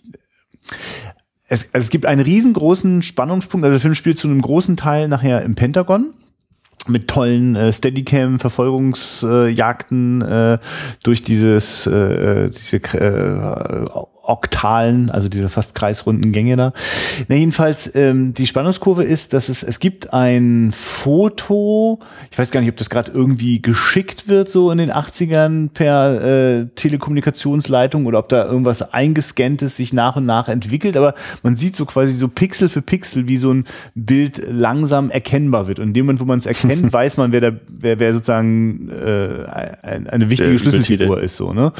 Und äh, es ist, also also ich glaube, das ist wahrscheinlich heute wahrscheinlich schwer zu ertragen, wenn, wenn so ein Vorgang so von vielleicht eine Bildübertragung oder ein Scan so lächerlich schnell geht, quasi aus der, aus ja, der Hüfte ja. mit dem Handy. Und in dem Fall ist das quasi noch, äh, ja, ist, ist, ist das so der, der, der, der Spannungsbogen. Wann, wann wird das Bild endlich vollständig zu erkennen sein? Ja, das, also ich sehe gerade, äh, das der Film beruht auf der, äh, auf, dem, auf der Vorlage The Big Clock. Und das ist erstmalig verfilmt worden 1948 und den habe ich sogar in der Film Noir Collection hier von Koch Media. Oho. Und da gibt's noch Police Python, Police Python 357. Der lief vor kurzem mal auf Arte, den habe ich leider verpasst. Und die sind alle drei basieren auf dieser literarischen Vorlage. Okay, weiter geht's. Action Jackson. Ah, Und jetzt wünsche ich mir die, Bexley. ja, auf Platz 55. Ja. Ja. Ich wünsche mir jetzt die Jungs vom Bahnhofskino her, die mir mit flammenden Worten davon erzählen. Oder kennst du ihn? Ich habe ihn nicht gesehen, aber ich glaube, es gibt auch auf jeden Fall eine Bahnhofskino-Folge dazu. Und äh, Carl Weathers ist das, ne? Mhm. Post Predator? Ja, ne? und Sharon Stone, denke ich, oder? Ich denke, Sharon Stone spielt da auch mit. Oder? Oder? Internet, was sagst du dazu? Ah. Das Internet sagt dazu äh, Sharon Stone, ja. Hm. Ja, ja, aber Unter also vielleicht habe ich es auch, ist das schon mal über eine Vanity. Retina rüber gehuscht, aber nichts mehr. Den nächsten habe ich aber gesehen, Beetlejuice von Tim Burton. Und habe den auch, äh, ich glaube, ich habe da irgendwie ein bisschen was anderes erwartet, im Sinne von noch mehr äh, direkten Humor oder so. Mhm. Fand ihn aber trotzdem ziemlich gut. Ja. Ja, kann man sich äh, auch heute noch angucken. Ja, ich finde es definitiv gehört für mich zu den drei besten Tim Burton-Filmen, ohne dass ich jetzt bitte aufgefordert werde, die anderen zwei zu benennen. Ich finde, also die, die, die, die, die, Musiknummer mit äh, den Bananen ist einfach äh, total großartig. Die, die total liebevollen Figuren äh, im, im Jenseits oder, oder wie auch immer man das bezeichnen möchte, diese andere Welt, in die wir dann dort mit eintreten. Ich ja, finde den sehr sympathisch und, und alles, was sozusagen äh, bei Tim Burton, also wenn, wenn es gut funktioniert, wenn, wenn, wenn sozusagen alle, alle Sterne günstig standen, dann kommt da einfach so eine tolle Mischung aus äh, Fantasy-Elementen mit äh, sehr ernsten und sehr irdischen Themen, die zu einem sehr, meist, meist sehr humorvollen ähm, Abenteuerdrama verknüpft werden. Finde ich sehr, finde ich sehr gelungen. Ja. Ach, mehr Jugenderinnerungen. Das Wunder in der achten Straße. Ja, erzähl mal deine Jugenderinnerung. In der Zeit gucke ich, mal, ob ich den noch mit einem anderen Titel verwechsel. Äh, auch, glaube ich, Nee, nee, nicht es ist, wir sind wieder in so Das ist ja auch wieder ein super toll eingedeutschter Titel. Weißt du, wie der Originaltitel ist? Ah, das ist, der ist interessant, sag ich mal. Ich kriege nicht zusammen. Batteries not included. Ja. Mhm. Ja, schön, ja. ja, es geht um lauter kleine außerirdische Mini-Raumschiffchen, die ja auch so kleine Persönlichkeiten sind. Und da sind in der Tat die Batteries not included, weil die werden eine Zeit lang auch mal so für komische Spielzeug gehalten und maßlos unterschätzt in ihren Fähigkeiten. Äh, ich glaube, das ist ein ziemlich verkitschter, äh, vor allem an äh, Kinder gerichteter äh, äh, Abenteuerfilm, eine Disney-Produktion, so riecht das so aus der Entfernung jedenfalls. Ähm, ich fand den aber auch ziemlich, ziemlich klasse so. Aber das, das, das ist jetzt wirklich verklärte äh, Kindheits-, Jugenderinnerung, weil den habe ich definitiv auch da seinerzeit im Kino geguckt und dachte, oh, das ist ja toll. Universal. Ja, ja Also- nee, das, äh, ich, ich habe gerade irgendwie damit gerechnet, dass es hier in Richtung Wunder von Manhattan äh, Weihnachts-Dingsfilm Ja, aber das hat so einen Anstrich. Richtung, es aber gibt so ein Haus, ich weiß nicht, das in New York ist, so, alles ist so ein bisschen runtergekommen und die sollen da, glaube ich, auch alle rausgeschmissen werden, die ganzen Mieter und die kommen dann nun in Berührung mit diesen kleinen außerirdischen Wesen, die dann für sie ihre ganzen Kräfte auch einsetzen und da Sachen wieder reparieren und oh, das klingt Ah, interessant. ja, kann man, glaube ich, gut zu Weihnachten gucken, ja. Ja, Immerhin, mal den nächsten Titel an. ja, äh, den haben 300, nee, warte mal, mal gucken hier, 346.000 Menschen haben den geguckt. Oh Gott, nein, Die das ist ja- Glücklichen. Ja, Tanz der Teufel 2 und jetzt ernsthaft, jetzt wird noch mehr getanzt. Das kann ich ja nicht glauben, dass das wirklich, das werden die doch nirgendwo stark. eingeblendet oder auf Poster raufgeschrieben haben. Also auf dem Poster mit Sicherheit. Ist die Frage, Jetzt- ob, ob und wie man das denn erzählt Ja, äh, genau. als als äh, Originaltitel. Naja, Oder- Sam Raimi nimmt sich äh, sein äh, bluttriefendes Original, dreht es einfach nochmal mit anderes gefärbtem Blut, bisschen weniger Splatter, bisschen mehr Humor, bisschen mehr Stop Motion, obwohl Stop Motion hat der auch schon ganz schön viel. Ich, ja, es ist ja, ist ja ein großes Vergnügen. Bei dem hatte ich übrigens, als ich den das erste Mal gesehen habe, total andere Erwartungshaltung. Also ich hatte halt überhaupt nicht mit diesem ganzen äh, Humorkram gerechnet, war so, ach so, ich, also, Oder ja, das funktioniert für mich immer ziemlich gut, wenn eigentlich so ganz, ganz ernst und tödlich und dann kommt aber so ein dicker Humor drauf, dass das so, manche sagen ja dann so, ja, die, ob, ob will er nur ernst sein oder will er eben lustig sein oder dille und ich finde das immer eine sehr gute Kontrapunkte, weil das wirkt dann für mich beides fast immer noch stärker, sowohl die, die schlimmen Sachen als auch die lustigen Sachen. Mhm. Also ich habe den sehr genossen. Der, definitiv. Ist auch nicht indiziert übrigens. Finde ich nicht richtig. Mehr, oder? Weil der war es doch mal. Da haben sie sich doch total dran aufgegeilt, die Kloppis, weil, weil da irgendwie an der Toten noch rumgeschnibbelt wird und. Ja, das war der S, deswegen überlege ich gerade selbst. Ach so. Ach, aber Onkel Internet äh, hat schon wieder alles Wichtige parat und wird mir gleich sagen. Schnittberichte.com sagt 89 indiziert worden als englische Videokassette. Naja, weil den, also wahrscheinlich auch im Fahrwasser von dem ersten Teil, aber da waren die ja. richtig aufgeregt, haben diese ganze Zombie-Problematik äh, immer schön oder die ganze Zombie-Thematik immer in Zusammenhang gebracht mit der Problematik von wegen äh, äh, menschenverachtende Gräueltaten. Ich war im Kino anscheinend äh, angeblich auch gekürzt, aber naja. Mhm. Geschenkt, weiter geht's. Overboard, ein Goldfisch fällt ins Wasser. ja. Kurt Russell und äh, damals Ehefrau, immer noch Ehefrau, weiß ich gar nicht. Ich, äh, ich hab den gesehen und alles vergessen. Also hier, hier hinter mir im Zimmer wird gerade ein dicker Daumen nach oben gezeigt. Goldie Horn und Kurt Russell. Mhm. Ähm, der wäre sehr sehenswert. Ich kann das überhaupt nicht einschätzen. Keine Ahnung. Nie gesehen, nie gehört. Äh, total lustig. Er schaltet es hier hinter mir. Warum machen wir die Aber, eigentlich nicht mit Kali zusammen, verdammt nochmal?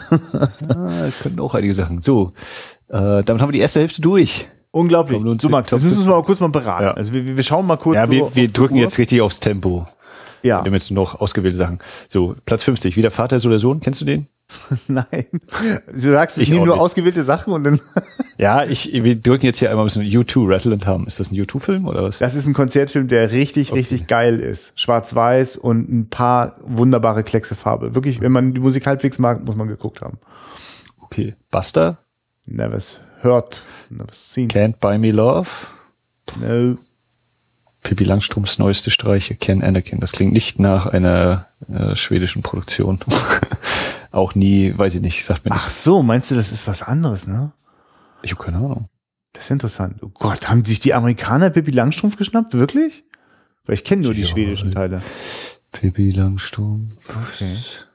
Ja, während du noch nach Pippi Langstrumpf guckst, äh, fertige ich mal Dance Academy ab. Da kann ich mir gerade nicht vorstellen, dass du den schon gesehen hast. Ich auch nicht. Und wir kommen jetzt zu einem sehr schönen Film, wie ich finde. Nummer 44 geht an Good Morning Vietnam. Mit dem Gott hab ihn selig großartigen Robin Williams, der da so anfing mit diesen fantastischen Filmen, in denen er so viel mehr konnte als nur der witzige Typ, der Spaßmacher. Ich glaube, so richtig war das irgendwie auch nie der Fall. Das hat man, glaube ich, immer gern so behauptet. Aber der hat, glaube ich, immer schon ganz schön viel auch an Dramen gespielt. Ja, von Barry ja, bei, mir, beim, ja. bei meiner Kindheit ist er mehr mit Miss Doubtfire verknüpft und äh, viel ja. mehr habe ich da auch tatsächlich nicht. Ach so, das heißt, du kennst Good äh, Morning Vietnam, du kennst Awakenings äh, nicht? Ich, also nur als, äh, als äh, zwei, drei kleine Miniclips, aber sonst ah, ja. nicht. Nee. Du, ich würde mal behaupten, wenn du in den 80ern einfach mal so guckst, was Robin Williams so gemacht hat, einfach gucken. Ich, da, ich kann mich nicht erinnern, dass er außerordentlichen, also der, der Schrott kam für mich gefühlt erst äh, äh, später. Also so The Millennium Man und so eine Sachen, wo ich glaube, dachte, oh Gott, oh Gott, das geht nicht mehr. Ja, Insomnia, Jumanji habe ich auf jeden Fall noch gesehen. Aber ah, ja, ja, also, aber das ist ja alles ja, nur der große nee. Budenzauber. Ja. ja, nee. Okay. Nee, nee.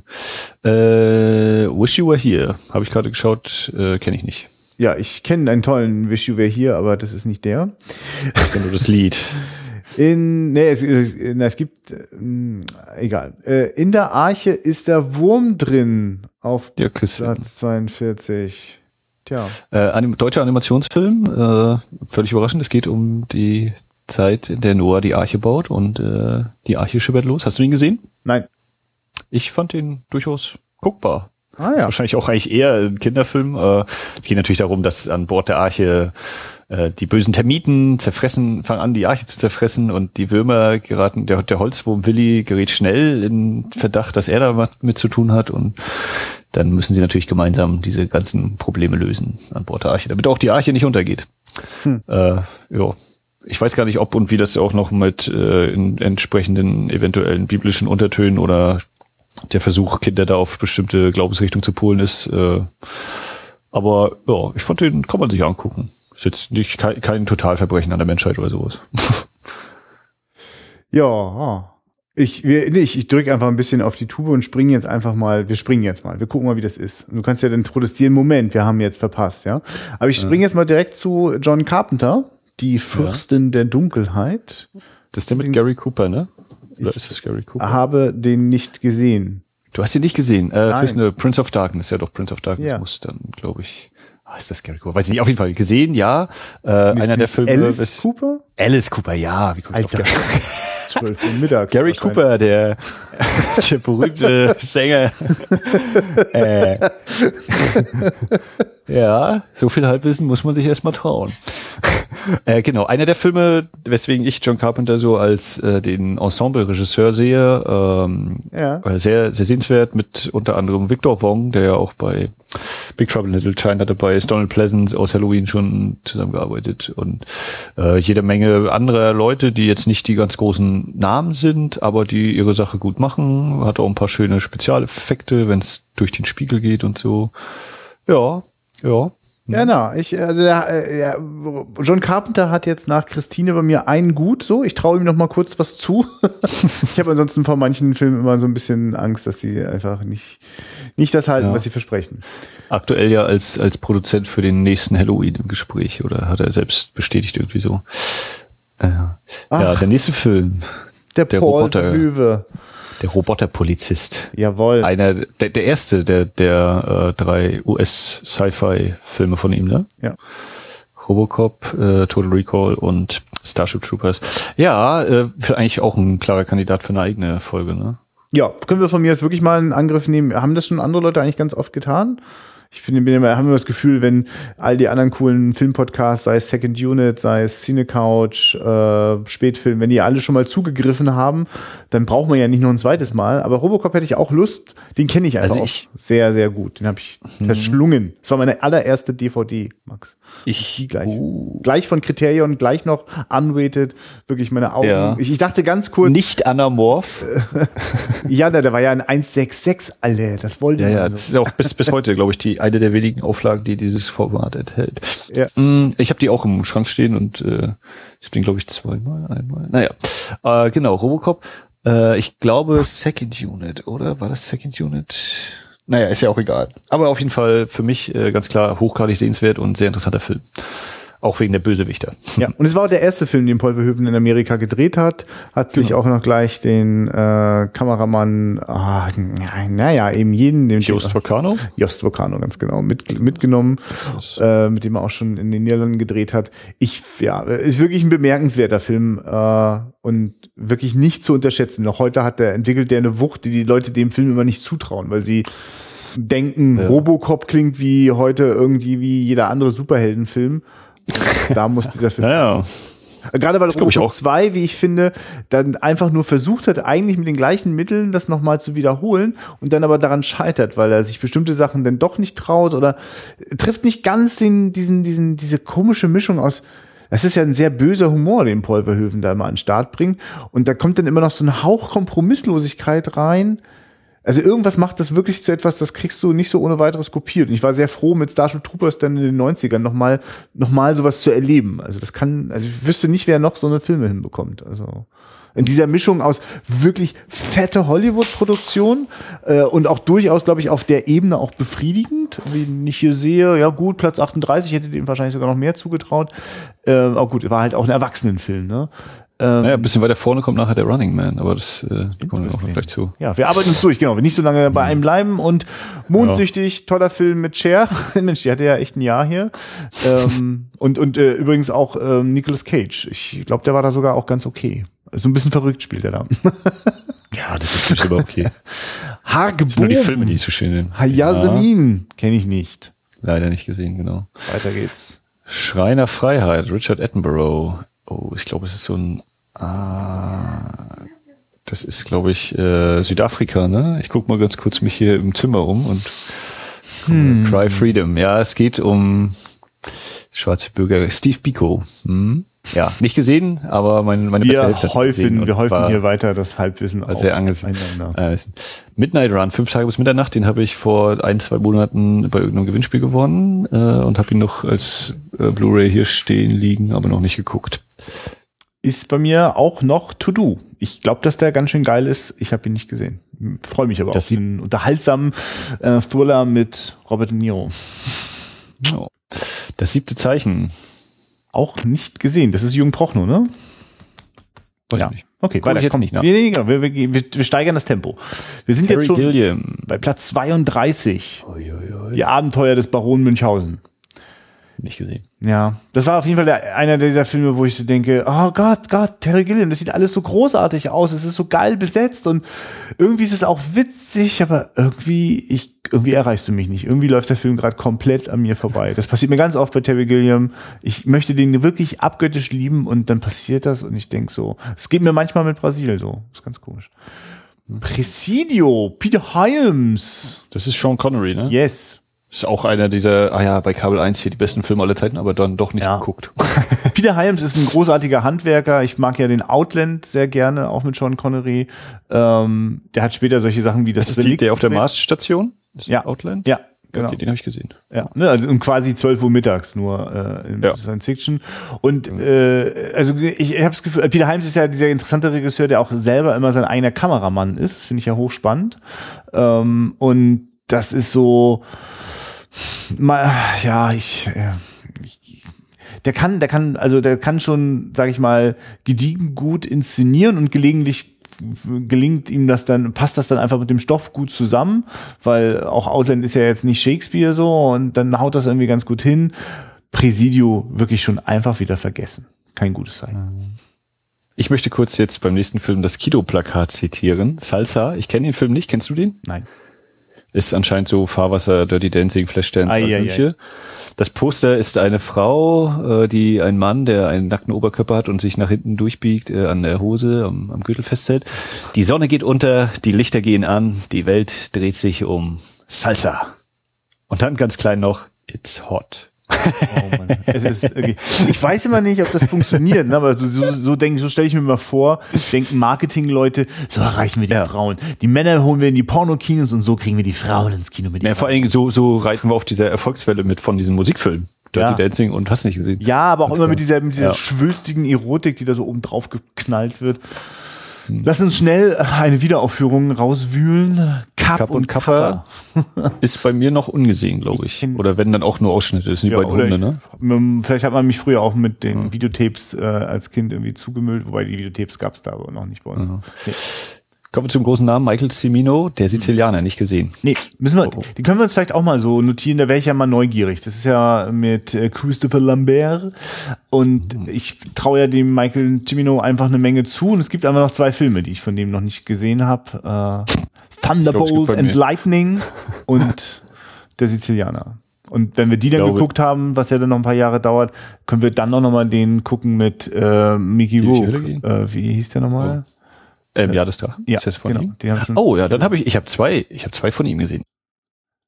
Ja, super. Sie durch die Hölle gehen habe ich gesehen. Ja. Na, und dann, ach so, das heißt Heaven's Gate kennst du auch nicht? Nee, habe ich auch noch nicht gesehen. Genau. Das werde ich jetzt einfach mal, das spreche ich jetzt laut aus, da kannst du gar nichts machen, aber äh, wir sollten den auch, äh, wenn, wenn, wenn, wenn, wenn, wenn du halbwegs mitgehst, es sollte episch werden zur hundertsten Folge. Ach so, ja. Dann wäre Heaven's Gate ein ernstzunehmender Kandidat. Ja. Hat immerhin ein Kinostudio gekillt. Weiter geht's. Wenn das nichts ist. Na, die das alle. Nur mit krass arbeiten wir hier. Demnächst bei YouTube. Habt ihr. So, die Venusfalle. Robert von Ackeren. Ja, möchte ich gerne mal gucken. Kenne ich nie. Ja, das war jetzt ein deutscher Film mit Miriam Russel, Horst Marx, ja, Rolf Zacher ist dabei. Na, denn. Nee. Wir erhöhen das Tempo. Running Man. ja, äh, Richard Bachmann äh, mit der literarischen ja, Vorlage. Ja, ja.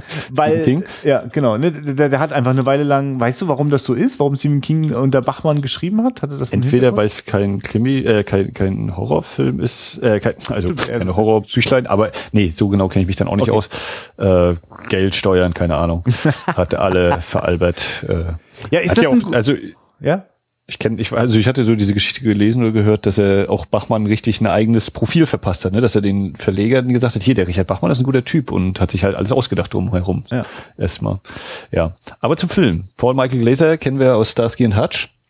Ich vergesse nur mal, ob er Hutch war oder Starsky. Er müsste Starsky gewesen sein. Äh, und hat unter anderem ja noch The Band of the Hand mit Produzent Michael Mann gemacht und für mich eigentlich eine sehr interessante Person. Muss ich auch mal noch ein bisschen nachforschen. Ja. Running Man finde ich auch, kann man sich auf jeden Fall angucken. Ja. Die Head to Split. Ja, ich bin, also ich finde den quasi thematisch ist das ja eine unschlagbar interessante Idee. So ja. vielleicht, ne, also ich finde halt, mir ist das zu comicmäßig überdreht bei den ganzen mhm. äh, Figuren so, ne, die ganzen, also die ganzen Gegner. Ähm, und ich ich habe den manchmal auch ein bisschen, bisschen tranig inszeniert in Erinnerung. Also ich weiß nur, dass als ich den das erste Mal gesehen habe, da war so ein bisschen so, ach so, das ist jetzt da. Also, weil alles, was mir Leute vorher erzählt haben, oh, ist das geil, das ist eine geniale Idee und ist bestimmt total spannend und ja. Hm, naja, aber. Äh, also ich muss mir die mal in guter Qualität nochmal angucken. Ich habe hier so eine halbe Billig-DVD. Aber ja, und wir müssen vielleicht mal das zehnte Opfer, das habe den habe ich immer mal so im Hinterkopf, der hat auch wohl schon in den, oh Gott, 60ern diese Idee aufgegriffen. Ah ja. Das Jagd auf Menschen für Geld und so. Ja, ja da, da, da gibt's ja dann auch, da gibt's ja wirklich noch, noch früheren, der mir jetzt nicht. Ja, ja. So, also. Als die Liebe laufen lernte, die Aufklärungsrolle. Christian, oh, hast du schon mal die Aufklärungsrolle Von? Michael Straufen oder Michael Straufen. Ah, nee, ist ja Deutsch. Michael Deutsch, Straufen, ja. Keine Ahnung. Nein, weiter. Der Experte. Der Experte. Bin ich hier auch nicht. Reinhard Schwabenitzky. You don't know. So, dafür 829.058 Zuschauer für Aristocats in der Wiederaufführung. Aristocats habe ich vor ein paar Wochen gesehen, erstmalig. Äh, sehr schöner Zeichenstil und auch ein Film, der nebenbei immer so ein bisschen was über Kunst und Kulturgeschichte vermittelt. Spielt in Paris hauptsächlich oder auch auf dem Land und äh, sehr wird sehr mit Bezug auf Künstler auch gearbeitet. Also da kann man äh, auch so ein bisschen vermischen, äh, Filme bilden auch ein bisschen manchmal. Ja. Und es zieht dir? die Leute ins Kino. Ich habe es nicht gesehen. Äh, ich okay. merke gerade, da gibt es, glaube ich, wirklich einige Lücken in der, in der Schiene. Äh, also ich kannte den auch bis vor kurzem nicht. Ja. Von daher. Ja. Die Geister, die ich rief. Äh, Bill Murray ist äh, der, trifft ja. auf die Geister. Ich bin echt erstaunt, dass der so gut gelaufen ist. Ich finde ihn ganz schön gut aber ich war völlig irritiert. Also ich habe ich hab den letzten Weihnachten, habe ich den sowas wie ersten oder zweiten Weihnachtstag äh, bei der Familie meiner Frau einfach angeschmissen. so nach dem Motto, ist ein Weihnachtsfilm. ja, kam auch am 8. Dezember raus, völlig überraschend. Ja, aber ich, äh, also Entschuldige, hattest du gesagt, du hast ihn gesehen oder noch nicht gesehen? Ich habe den schon mal gesehen. Also ja. als Fernsehausstrahlung, ich habe den mittlerweile, glaube ich, auch auf Englisch gesehen, steht auch hier als DVD im Regal, also gehe ich ja. davon aus, den habe ich schon mal im Original dann auch reingezogen, ja. Ja, weil der, der, der haut ja ganz schön auf die Kacke so. Also das war ja gar nicht so richtig familienkompatibel. Aber ich ja. ja, hatte da hatte da meinen Spaß drin. Äh, das ist einfach die Hochphase von Bill Murray, ne? Die äh, Mitte der 80er. Ja, und Richard Donner weiß einfach, wie er einen Sturm entfesselt. Okay. Ja, also wir werden übrigens demnächst wahrscheinlich auch mit über Bill Murray stolpern, weil ja Ghostbusters ansteht. Ach so. Bin ich bin mal gespannt, wie der sich gehalten so, hat, alle. So, Platz 23 äh, wird eine eigene Folge werden, ganz klar, weil wir da anscheinend sehr auseinandergehen mit unserer Meinung. The Big Blue im Rausch der Tiefe, der vielleicht beste Film von Luc Besson. Ja, naja, wenn er nicht schon, also wenn der andere Film nicht der beste wäre. ich, wir gucken, wir gucken mal wieder hin. Äh, ich habe den ja bei mir auch im Regal stehen und ich weiß, ich habe damals sehr lange nach diesem Director's Cut gesucht. Äh, ja, und es war eine herbe Enttäuschung, als die, als, als jetzt als Blu-ray rauskam von Concord, ja. weil kein O-Ton drauf ist. Kein englischer. Ja. Und äh, dementsprechend war ich ganz froh, dass dann die Fox DVD, die alte, plötzlich günstig wurde, die vorher zu Mondpreisen gehandelt worden ist, mir die gekauft habe und den dann auch in englischer ja. Originalversion äh, genießen durfte. Weil anscheinend ist das manchen nicht so ganz klar oder immer mal wieder so eine Überlegung, hey, ist der nicht eigentlich auch französisch und so? Aber nee, die, die englische Fassung scheint mir die richtige zu sein. Äh, jo. Also, also das klingt auch so, als würde ich auch Jean Reno Englisch sprechen hören, so genau, wie er es halt genau. gerade kann. So, ne? Ja. Also ähm, von, von, mir aus auf jeden Fall eine riesige Empfehlung und die müssen wir mal. Ja, wir überprüfen das dann nochmal, ja. Ich, äh, also du würdest schon auch sagen, man muss den Director's Cut, nee, oder was, was, du kennst jetzt welche Fassung? Oder welch, von welcher diese Extend Also ich glaube, ich habe mal irgendwann die Kinofassung gesehen, so ja. als Erstsichtung und äh, die erste intensive Auseinandersetzung erfolgt dann mit dieser lang, längeren Fassung ja. der Extended Version. Ja. Ohne Frage, die ersten fünf Minuten, ich kannte, also ich höre die Musik im Hintergrund, so, ne, diesen, diesen Rhythmus so reinkommen, äh, die, die Zeitlupen, das Tauchen. Wir gucken mal. Ich glaube, ich fand das am Ende alles ein bisschen überdreht und fast schon, also, äh, also wenn, ich glaube, irgendwie haben dann die die, die, äh, die Delfine. Was, was ist da passiert? Das war mir dann zu viel. Da dachte ich, Kinder, das, das geht nicht. Ja, Red Heat äh, nicht gesehen, aber Ah. müsste ich wahrscheinlich auch mal nachholen. Sofort. Wirklich. Also ich mache jetzt hier also 80er Nee, Jahre. warte mal, Action- Red Heat ist, ist nicht, ist nicht Red Dawn. Red Heat ist der in, in äh, Russland, ne? Mit, Genau, mit, mit, mit James Belushi, Arnold Schwarzenegger, Arnold Schwarzenegger als Russe. Kokaino. Äh, Walter Hill auf der Höhe seiner Action-Inszenierungskunst, wie ich finde. Also das, Ja. das, das, das knallt wirklich gut in dem Ding. Und äh, der Humor funktioniert. Also danach hast du alles wieder vergessen, aber du hattest nette 90 Minuten. Okay, ja. ja, Frantic habe ich äh, vor im letzten Jahr oder dieses Jahr, der lief mal auf Arte 2014 soll das schon gewesen sein. Weiß nicht, ob ich diese Ausstrahlung mitgenommen hatte im Februar 2014, da habe ich ihn das erste Mal gesehen. Äh, sehr gefällig, sehr gefällig. Muss ich auch mal im O-Ton irgendwann gucken. ja, finde ich auf jeden Fall auch. Mich Also gut mitgenommen. sehr, sehr, sehr, sehr schön. Ein, ein äh, äh, Harrison Ford zu mischen mit dieser, dieser sensiblen Thriller-Poesie von Roman Polanski, das ist schon, schon gut, ja. Mhm. So, jetzt kommt wieder ein Loch bei mir, äh, Nuts durchgedreht mit Barbara Streisand, Richard Dreyfuss, nicht gesehen. Ja, klingt hochspannend, nie gesehen. Nummer 5 gibt nicht auf. Nummer 5 Filme sind natürlich per se toll. äh, Ist das so? Hast du also das ist mindestens gesehen, bei mir. Das ist, ne, es gibt doch nur die beiden, ne? Short Circuit, Short Circuit 2. ja? Okay. Ja, nee, genau. Äh, in meiner Erinnerung sind das, das sind, das ist meine Kindheitserinnerung. Kabel Ja. 1 Nachmittag, äh, Nummer 5, Input, zzzt, ein Buch in drei Sekunden durchgelesen. Und dann, und natürlich I Need a Hero. Ich weiß nicht, ob das beim ersten Teil war oder der zweite mit dem I Need a Hero Titelsong. Das ist fest verankert in meinem Köpfchen mit nostalgisch verklärten Gefühlen. Ja. Also das gehörte bei mir so zu den meistgespieltesten Videokassetten in irgendwelchen, weiß ich nicht, Ferienlagern oder mal am Wochenende bei Freunden übernachten und so. Dann war irgendwo eine Kassette mit Nummer 5 gibt die auch. Äh, ich habe den aber seitdem nicht mehr gesehen. Äh, da, da würde mich mal auch ein, ein Update interessieren, inwieweit ich das eigentlich gelungene Filme finde. Aber der, also die haben mich auf jeden Fall bestens unterhalten und Ja, ich glaube auch beim ersten, ich glaube, Steve Gutenberg ist auch nur beim ersten richtig dabei. Dann ist wahrscheinlich der erste auch der in Anführungszeichen bessere. Ja. Ja. oh Gott. Police Academy. Äh, ich weiß gar nicht, ob ich mehr Ist als den ersten Teil traurig? mal. Und wir reden, wir reden jetzt, aber das muss man mal dazu sagen, wir reden von eine Million und 122.000 Zuschauern. Alter Schäde. Ja, und davon am ersten Wochenende 345.000. Also der hat sich ein bisschen gehalten. Also eine der achtteiligen Serien, nee, sieben, sieben Filme. Ja, plus Zeichentrickserie und allem. Ich, ja, ich kann nicht sagen, die müsste ich auch alle mal richtig gucken. Es ist auch so verschwommene Erinnerung, Kabel 1, nachmittags, abends Film irgendwann mal. Und den fünften weiß ich überhaupt nicht, kann ich nicht sagen.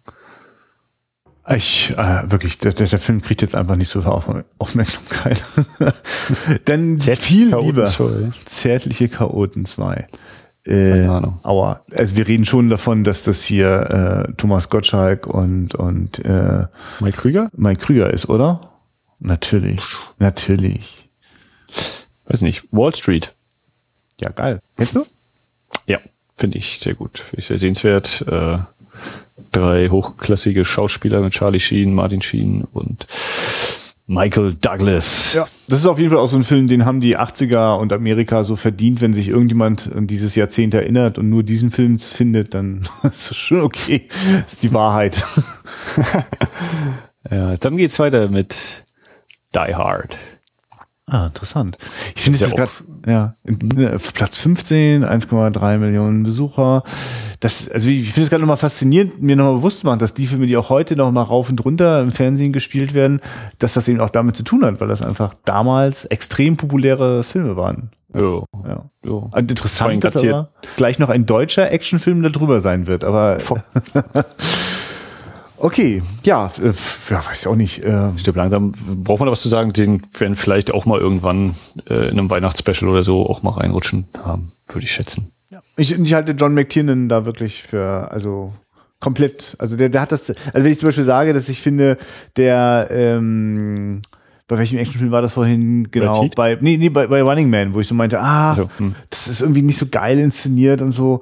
Äh, also wie, also ich finde, John McTiernan ist da wie ein junger Gott, so, ja. Also wie der auch, auch, auch mit dem, mit dem Komponisten und, und dem, den genialen Einsatz äh, von klassischer Musik dort ein, ein, ein Rhythmus kreiert. Ich, also ich bin sofort drinne, ich sehe bestimmte Szenenfolgen vor mir. Äh, das, das ist schon, das ist schon auch eine große Kunst. So. Okay. Ja. Lass uns auf äh, das Klavier hüpfen. Äh, Big. Ja. Ja, ich hüpfe. Ich glaube, ich, ja. ich weiß nicht, ob ich den mal komplett gesehen habe. Ich habe den mindestens, also irgendwann bei Kabel 1 gehört, dass er irgendwie am Kaugummiautomaten diesen, diesen Wunsch kriegt oder am Strand irgendwie.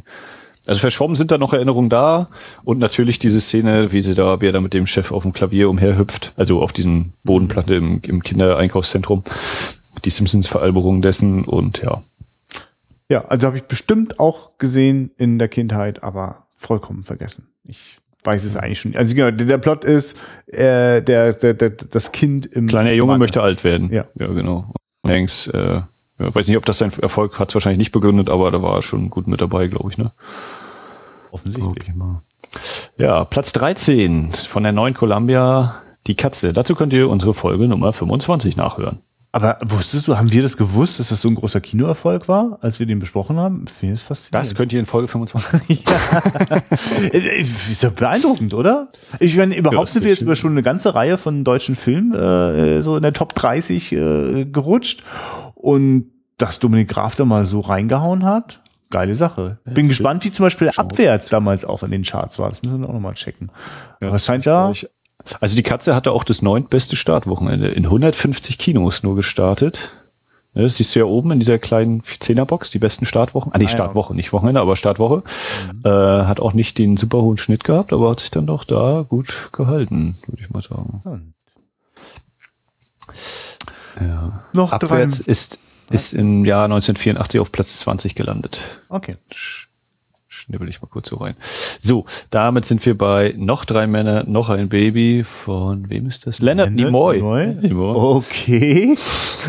also Gut, das kommt auf die Liste. Leute, die das jetzt noch nicht wissen.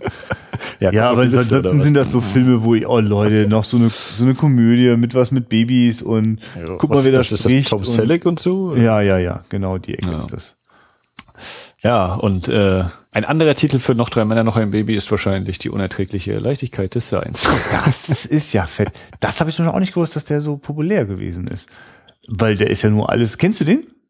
nee, auch noch nicht gesehen. Ja, als wenn es jetzt nur darum gehen würde, was ist eine Cook-Empfehlung, was nicht. Ich finde den toll.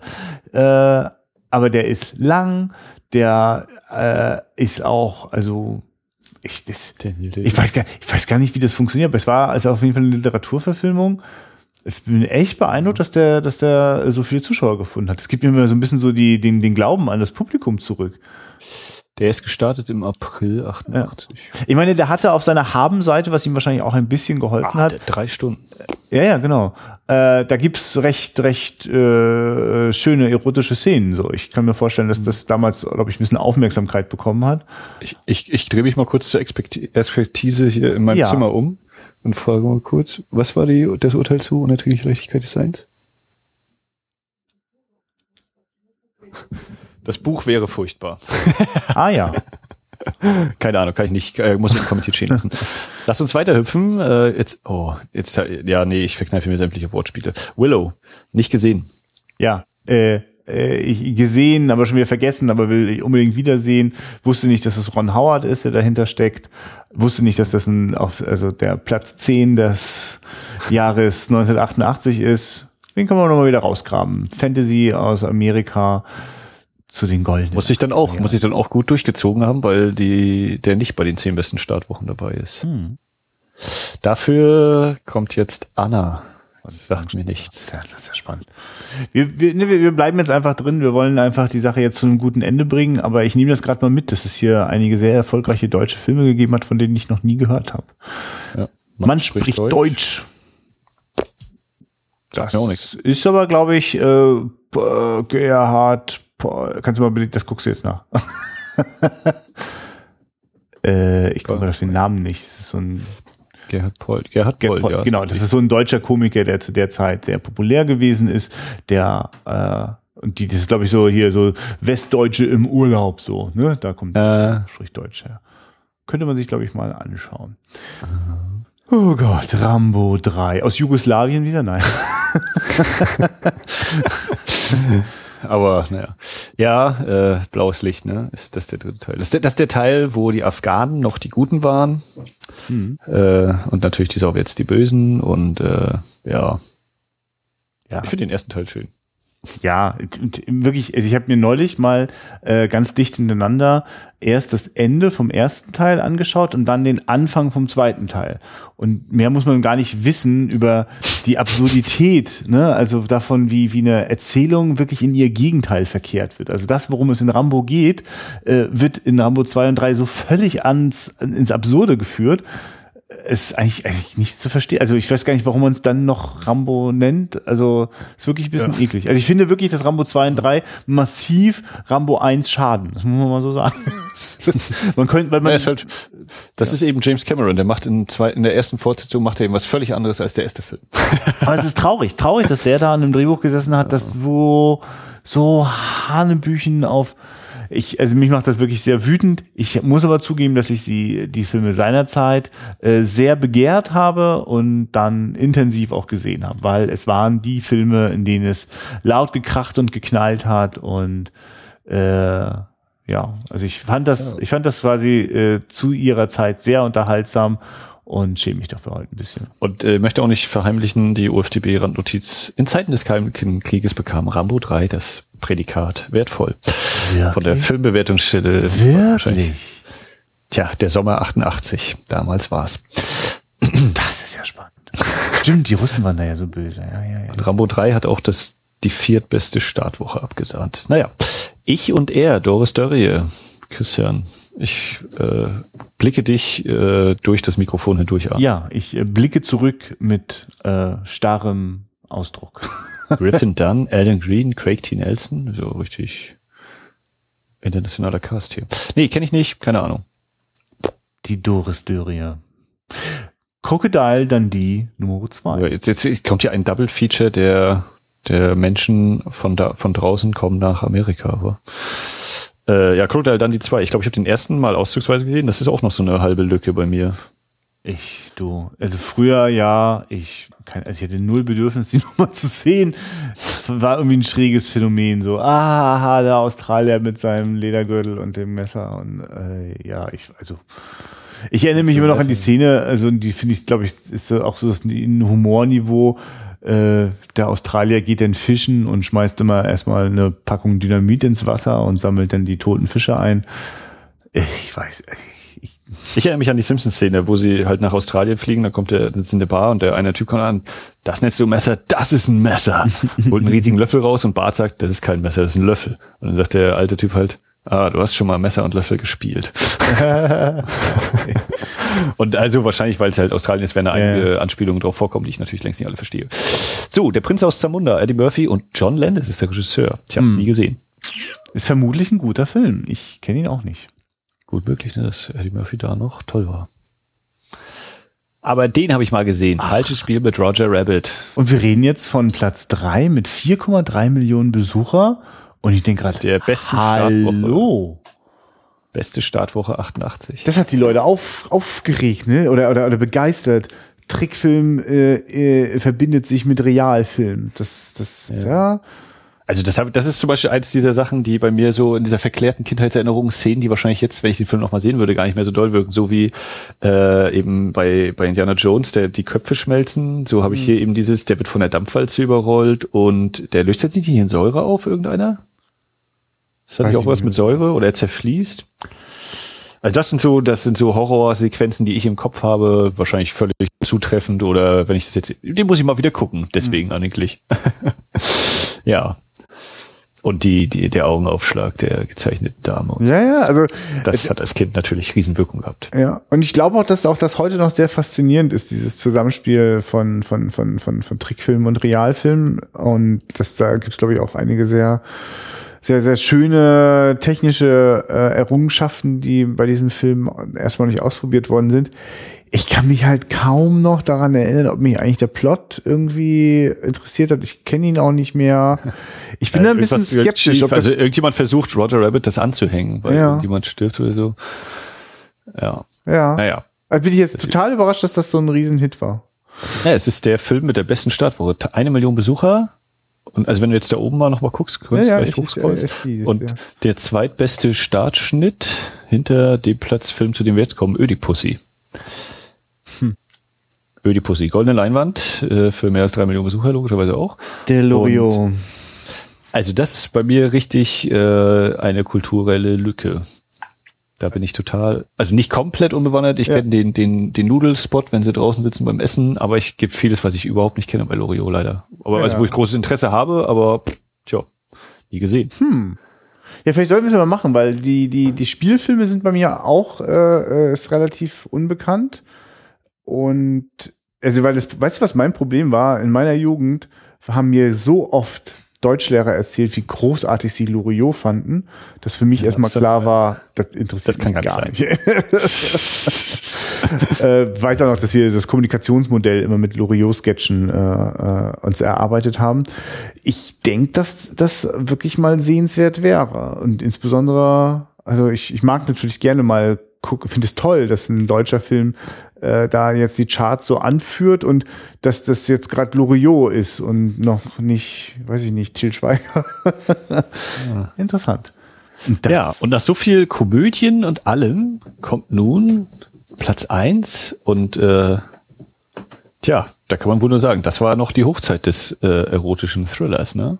Ja, vor allem, es, es muss das Thema sein, oder? Es ist dieses, da geht die Frau, äh, da geht der Mann einmal fremd und dann ist es gleich eine verhängnisvolle Affäre.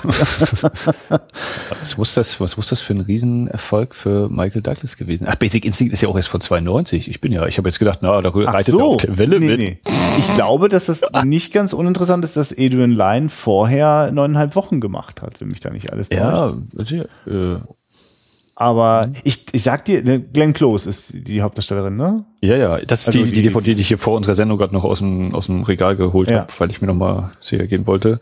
Der jetzt, ja. Um ehrlich zu sein, ne? also ich kenne auf jeden Fall die letzte oder also die die die die Szene in der im Bad, so den Schluss. Mhm. Ich bin mir gerade gar nicht sicher, ob ich den ganzen Film kann. Bin ich mir gar Also ich habe ihn auf jeden Fall gesehen. Ja. Das äh, weiß ich, weil ich ihn gesehen habe. Oh Gott, was für eine tolle Äußerung. Äh, ja, und der, der, den kann man sich auf jeden Fall angucken. Es gibt noch irgendwie gebratenes Kaninchen oder gekochtes Kaninchen. Äh, ja, die, die, äh, ich weiß nicht, ob das das Haustier von denen war oder so, oder wird Ah, ganz, okay. ganz böse. Und äh, Glenn Close musste, hat sich danach wohl auch, oder nee, äh, der, der Adrian Lyne musste sich dann auch einigen Vorwürfen ausgesetzt sehen, so zum Thema äh, von wegen Rache beseelte Frauen oder sonstiges und was Ja. das für schlechtes Licht auch. Da hatte ich in irgendeiner Empire, äh, ich weiß nicht, ob das zum Jubiläum war, vor ein paar Jahren, äh, gab es dann einen längeren Artikel zu. Das war durchaus äh, lesenswert. Hm. Nee, finde ich aber sehr interessant. Das ist eigentlich so ne, ziemlich komödienlastig hier oder, oder Abenteuer vielleicht auch. Rambo 3 noch ein bisschen ausgeklammert, die deutschen Filme kann ich nicht genau einschätzen. Äh, sehr komödienhaft und dann eben der, der Thriller, der knackt die am Ende um hier, was sind das, 70.000. Hat auch vor allen Dingen eine, eine gar nicht so einen breiten Start gehabt hier, 250 Kinos zum Start, während Crocodile Dundee, Roger Rabbit 300, 400 Kinos, 500.000 nur in der ersten Woche. So, und das muss sich ja erstmal noch multiplizieren auf 4 Millionen. Wenn, wenn ich davon ausgehe, dass der mit einer halben Million startet, gut, ist im Februar gestartet, weiß ich nicht, wieso der, der, die Konkurrenz war. Vielleicht der Valentinstagsfilm. Hm. Äh, und dass, dass du das erstmal ansammeln musst. Also es war in Anführungszeichen damals vielleicht noch ein bisschen leichter. Heute ist es ja schwerer, dass man da noch verlängert wird und wie man verlängert wird. Aber der muss ja dann eher gewachsen sein, würde ich behaupten. Ja, in der Regel ist ja eigentlich so, ne? Also heute ist eben viel dieses, ja, das erste Wochenende und danach entscheidet sie alles. Und den hier kann ich mir gut vorstellen, so eine halbe Million. Dann musst du ja eigentlich, wenn du den Schnitt hältst, sind das äh, neun, fast zehn Wochen. Das sind zweieinhalb Monate. So lange musst du heute erstmal im Kino laufen noch. Oder in den Kinos laufen. Und dann würde es auch heißen, er hat nicht abgebaut, sondern auch zugenommen oder eben mindestens gehalten, den Schnitt. Und das ist nicht selbstverständlich. Du, ich, ich, ich, hier fehlen ja noch die steilen Thesen eigentlich so ein bisschen, die wir am Anfang angekündigt haben. Ich denke gerade, und das ist natürlich ein bisschen schwierig, wenn ich den Film noch gar nicht kenne, ich weiß gar nicht, wie ambivalent sich das anfühlt, wo die Sympathien des Zuschauers immer so hin und her gehen. Ähm, aber ich denke gerade, naja, so eine Story, die ist so nah dran an den Menschen selbst. Ne? Also jedes Paar hat dieses, dieses Thema ist auf jeden Fall immer irgendwie da, so, ne? Je nachdem, wie man damit umgeht die Angst, die Sorge, das Problem, der Konflikt. Äh, und das sozusagen vielleicht, die Idee ist, helfen wir mal ganz kurz die Idee ist schon so ein bisschen Michael Douglas äh, äh ist schon Michael der treibende Faktor. Ja, er hat ne? eine Affäre und, und als er dann sagt, ist vorbei, dann sagt sie, äh, er ist nicht vorbei. Genau. Und deshalb bedeutet also auch viel passiert auch in der Welt von, er hat es natürlich seiner Frau noch nicht erzählt, muss es dann gezwungenermaßen erzählen, als es immer kritischer wird oder ja, solche Sachen. Da bin ich mir schon wieder unsicher, das okay. weiß ich auch nicht mehr genau, aber das könnte man ja wahrscheinlich. Ich habe gerade geguckt, der, äh, ganz kurz, der, der Starttermin von Wall Street, weil es ja auch Douglas ist, der ist zwei Wochen später gestartet. Also habe jetzt überlegt, ob das, ob er, ob das eben Michael Douglas da auf einer Welle mitschwimmt oder so, aber es wäre in der Hinsicht ja nicht passend. Ja, danach gestartet. Ja, ne, sicherlich ja. war das, ist das also ähnlich wie jetzt heute ein George Clooney irgendwie durchaus äh, bestimmte Menschen einfach auch ins Kino zieht, gar ganz, ganz klar. Den Status hatte der sicher. Aber ich, ich bin einfach gerade sehr positiv beeindruckt davon, dass eine Geschichte, die einfach sehr nah dran ist an der Lebenswelt der Menschen, also sicherlich jetzt nicht der, der, der, der Thriller-Teil, aber der Thriller-Teil ist ja auch nur eine Zuspitzung von dem, was trotzdem sehr nah an uns dran ist. Und das, das finde ich geil. Also entweder ne, nur, weil man das einfach als äh, was wäre, wenn Szenario vor sich hat, oder weil man das vielleicht ein Stück weit auch ganz schön gut nachvollziehen kann, äh, zumindest äh, ohne den blutigen Teil zum Schluss. finde ich, also finde ich irgendwie interessant. Weißt du, also äh, dass, es, dass es das ist, was die Leute dann am Ende ins Kino gezogen hat. Also weil da sind also, doch die Leute über eine Geschichte reingegangen. Die sind über die ja. den Inhalt gekommen, nicht weil dort besonders besonders große äh, Roboter aufeinander eindreschen. Ich will, ich will da an das Gute glauben. äh, naja, vor allen Dingen ist das ja auch eher eine, eine Geschichte, die sich nicht nur an die Jugend richtet, ne? Also das ist ja schon. Nee, sogar weniger an die Jugend. Ich glaube, hier sind zahlungskräftige, erwachsene Leute hingegangen. Ja, ich will mir noch nicht erzählen, dass der 16-Jährige sich eine verhängnisvolle Affäre anguckt hat. Das glaube ich nicht. Oh, naja, vielleicht auch so dieses die sich vor Pubertäre ein bisschen, ein bisschen ernsthafter. Ja, nee, also genau, hat, hat ein R-Rating, das war jetzt auch noch. Ja, naja, und, wollte. und die Darsteller sind schon eher eben so Elternalter, ja. Also ist ja nicht ja, so. Haben die Kinder in dem Film? Okay. Ich behaupte nein. Ja, mir ist auch so, aber ich. Äh, verheiratet. Nee, ich glaube, ein Kind haben die nicht. Aber nominiert für sechs Oscars war der Film. Unter anderem bester Film, beste Regie. Nein. Ja, okay. Nee, also genau, das, das ist was, was äh, ich ja so ein bisschen, ich meine, das kann man heute auch nicht mehr so reproduzieren, aber so diese, dieser Erotik-Thriller oder dieses Subgenre Erotik-Thriller, was eben so Basic Instinct dann vielleicht schon eher die Ausläufer sind, das gibt's heute nicht mehr so richtig, ne? Oder nicht mehr in der in der Größe. Ich überlege gerade The Loft, aber das war auch eher so ein vergessenswerter Film, der wäre vielleicht nur so ansatzweise in der Richtung. Ja, aber so, so ein Film, der ernsthaft ist, so relativ klein eben, ist ja auch eher. Oh Gott, hier auf dem einen Bild ist ein kleiner Junge drauf. Vielleicht haben die doch ein Kind. Und die Musik ist von Maurice Jarre. Jarre ja, Jean-Michel Stell ich mir Maurice Jarre. Ja. Nee, also das ist was, äh, wo ich auch längst nicht alle Filme kenne, aber die mich auch immer mal so interessieren. So dieses, das Genre des äh, Thrillers und dann noch Spielart Erotik-Thriller. oh so populär in den 80ern und dann vielleicht noch ein bisschen in den 90ern eben.